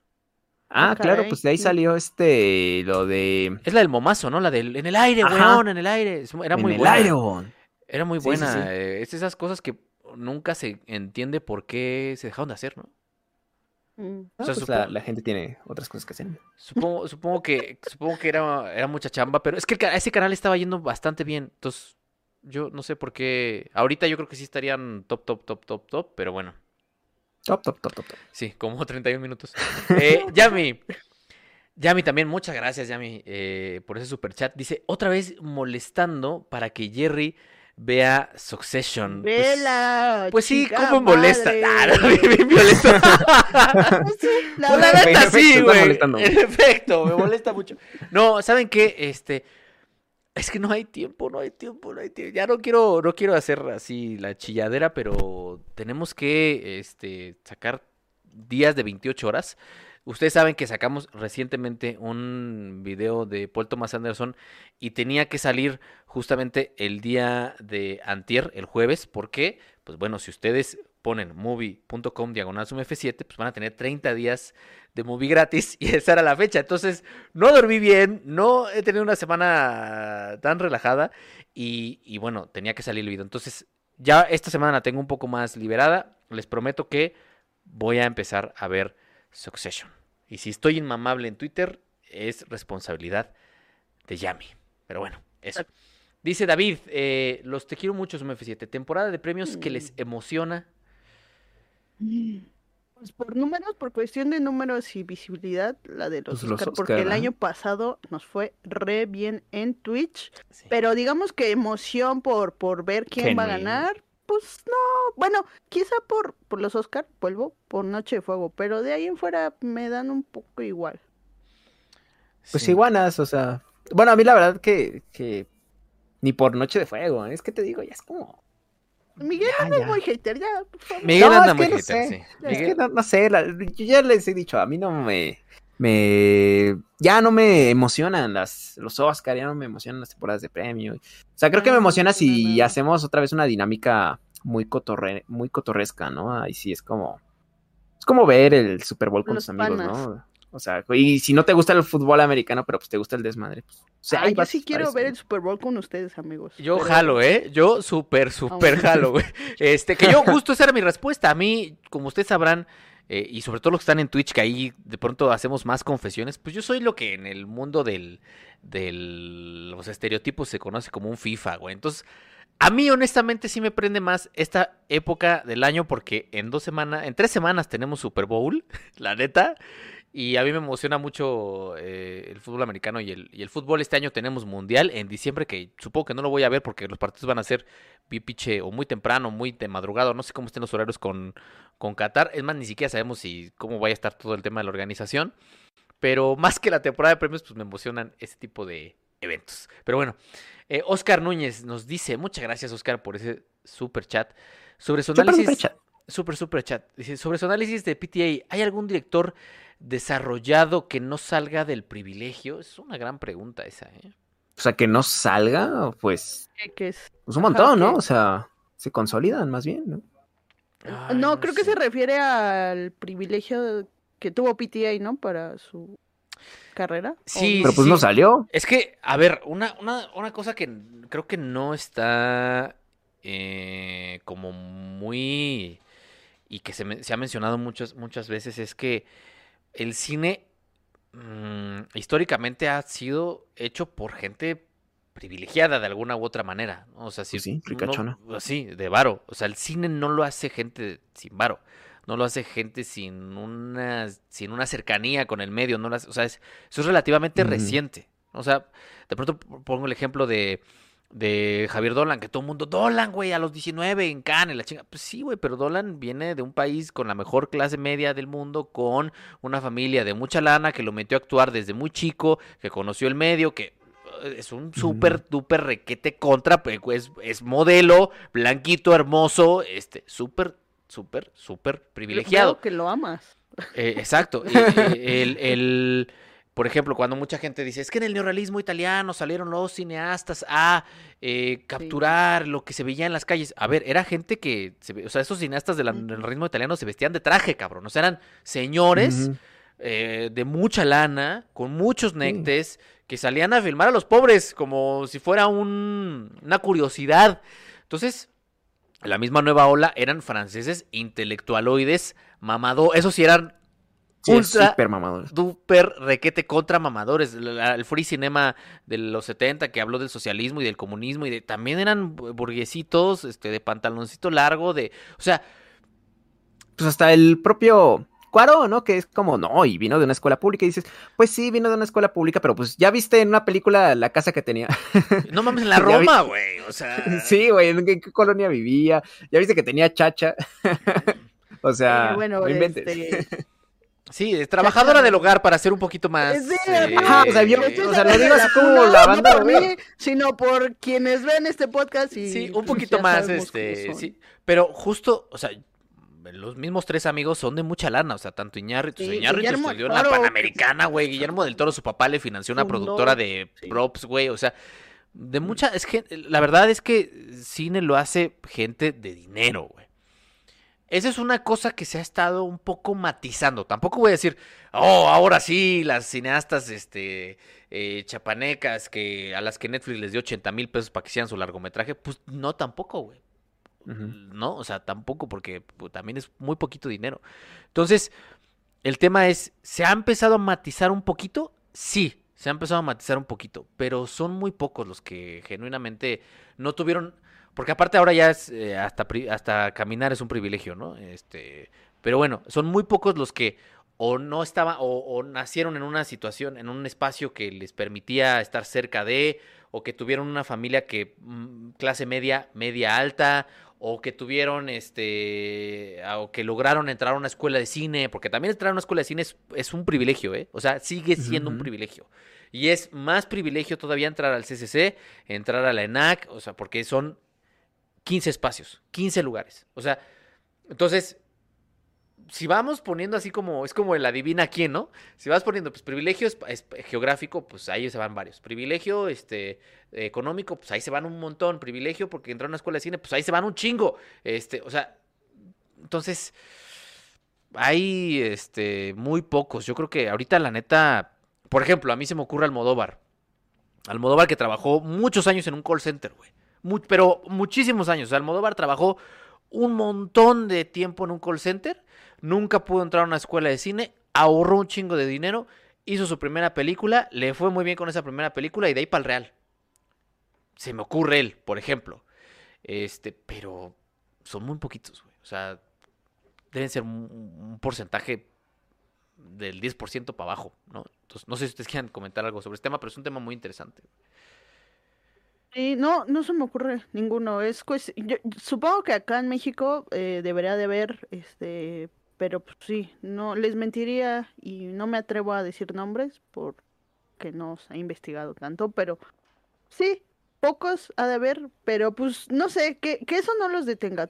Ustedes inténtenlo y pues a ver qué sale. Si no, pues ya, pues, Sí. pues a otra cosa, pero Pues pues, si asaltan una combi con ese denle. barro hacen una... No, Miguel, No. o sea, No, estoy no, güey. de la funa. Qué bueno, tú, qué bueno que está patrocinado el podcast. eh, y también amigo. muchas gracias también a, a Sara Wong, Sara Wong que se acaba de ser eh, miembro de este bonito espacio. Ahí hay tres Gracias. podcasts ya para todos los que van llegando. Eh, miren, acá nos dicen que Almodóvar era amigo de Miguel Bosé y toda la crema nata española. No, pues entonces ni él. O sea, No, por eso les pues, digo. este, vámonos ya. Sí, Es que a- además, o sea, es como, no sé, es que, es que suele suceder mucho eso, ¿no? Creo que muchos artistas que luego dicen, no, que estaba en, en la miseria más miserable, ¿no? Y de repente, este, pues tiene un amigo, ¿no? O sea, tiene un amigo que, que pues lo patrocina, ¿no? Como una especie de mecenas.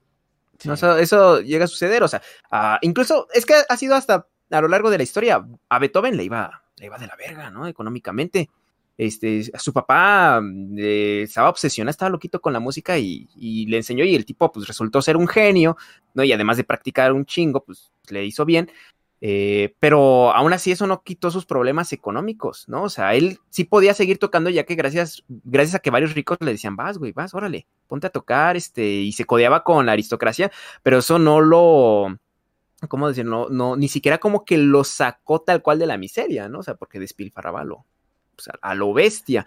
Y, y, ¿cómo decirlo? Si no hubiera sido quizá por haber tenido un padre mal pedo, ¿no? O sea, no, no quiero decir de que allá todos están condenados, ¿no? Si no es con violencia no salen adelante, no. Pero si no hubiera sido porque justo resultó ser un genio, ¿no? Y, y un padre que tal vez este, gastó lo esencial, lo que sería esencial para una familia en un piano, ¿no? O sea, para poder enseñar y, que esté tocando, este, y mostrarlo con un montón de ricos que era lo que hacían, ¿no? En, en la época, pues no, no sería, no, no tendríamos himno de la alegría, ¿no? O sea, no tendríamos ninguna de las sinfonías. Sí. ¿no? O sea, estaría.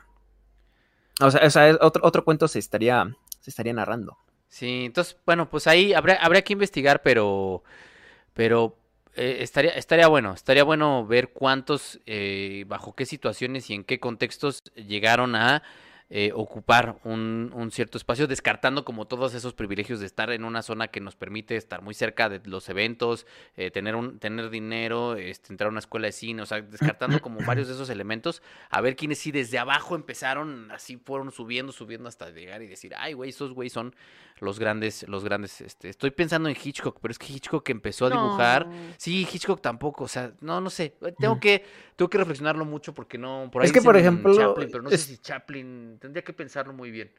Es que hay contextos como, por ejemplo, describías del neorrealismo italiano, y ahorita es- estoy pensando en, en Fellini.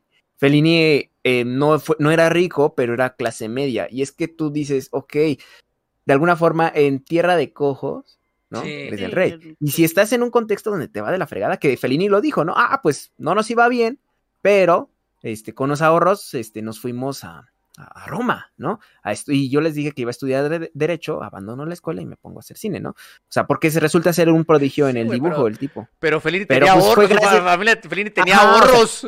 No tenía que, justo como no este, la- amigos. de más población, que estar buscando pues en los escombros, ¿no? O sea, de, de, de las casas, o sea, de cómo sobrevivir, ¿no? O sea, no tenía pues, o sea, era como pues el riquillo de por ahí, aunque no fuera realmente rico. Sí, está, está, está raro, está interesante. Habría que, habría que investigar. Pero bueno, ese fue el último super chat. Estaría bueno abordar el tema de cineastas que no llegaron, digamos, desde alguno de estos privilegios, eh, que verdaderamente venían desde lo que se conoce como desde abajo. Pero bueno, ese será otro tema. Preguntan si Casabete, sí, Casabete sí, sí tenía su lanita también. Pero bueno. Se le eh, podía grabar una casa de dos pisos. Sí, sí, tenía, sí, güey. Sí, sí, sí. Pero bueno, eh, muchas, muchas, muchísimas gracias a toda la gente que eh, se conectó para escucharnos en vivo. También muchas gracias a todos los que nos están viendo diferido. Déjenos por ahí sus comentarios. Otra vez se nos olvidó decir, Diana, que De- la 30 meta 30 Vamos a meta la meta de 30 comentarios. para quienes llegaron hasta acá. Déjenos Venga. ahí eh, sus comentarios de todo lo que reflexionaron, reflexionaron al respecto. También saludar a toda la gente de Apple Podcast y de Spotify y de Google y de todas las plataformas en donde nos pueden escuchar. Reiterarles que si ustedes ponen movie.com, diagonal Zoom F7, tienen 30 días de movie gratis. Muchas gracias a Movie por esta bonita alianza que estamos haciendo. Y también gracias Diana y gracias No, Miguel por este bonito Y podcast. perdón por no mostrarles mi cámara. Ya el próximo eh, Ahora sí, programa, nos vemos aquí. ahora sí, si es presencial, pues allá nos vemos. Y si no, pongo mi cámara. Perdón, todo fue culpa de Total Play. Nos vemos la próxima semana, amigos. Gracias. Ahí está. Y obviamente este podcast no está patrocinado por Total Play. Nos vemos la próxima semana para, no sé de qué estreno vendrá, eh, pero este, este mes ha estado un poquito bajito en estrenos, pero próximamente ya viene el Batman. Ya viene Batman. El. Batman. Entonces, El Batman murciélago. ya estamos muy, Eh, muy cerca. oye, sí, es vampiro. Batman, el Batman vampiro. murciélago. Sí. Ahí está. Muchas gracias, Diana. Vamos. Muchas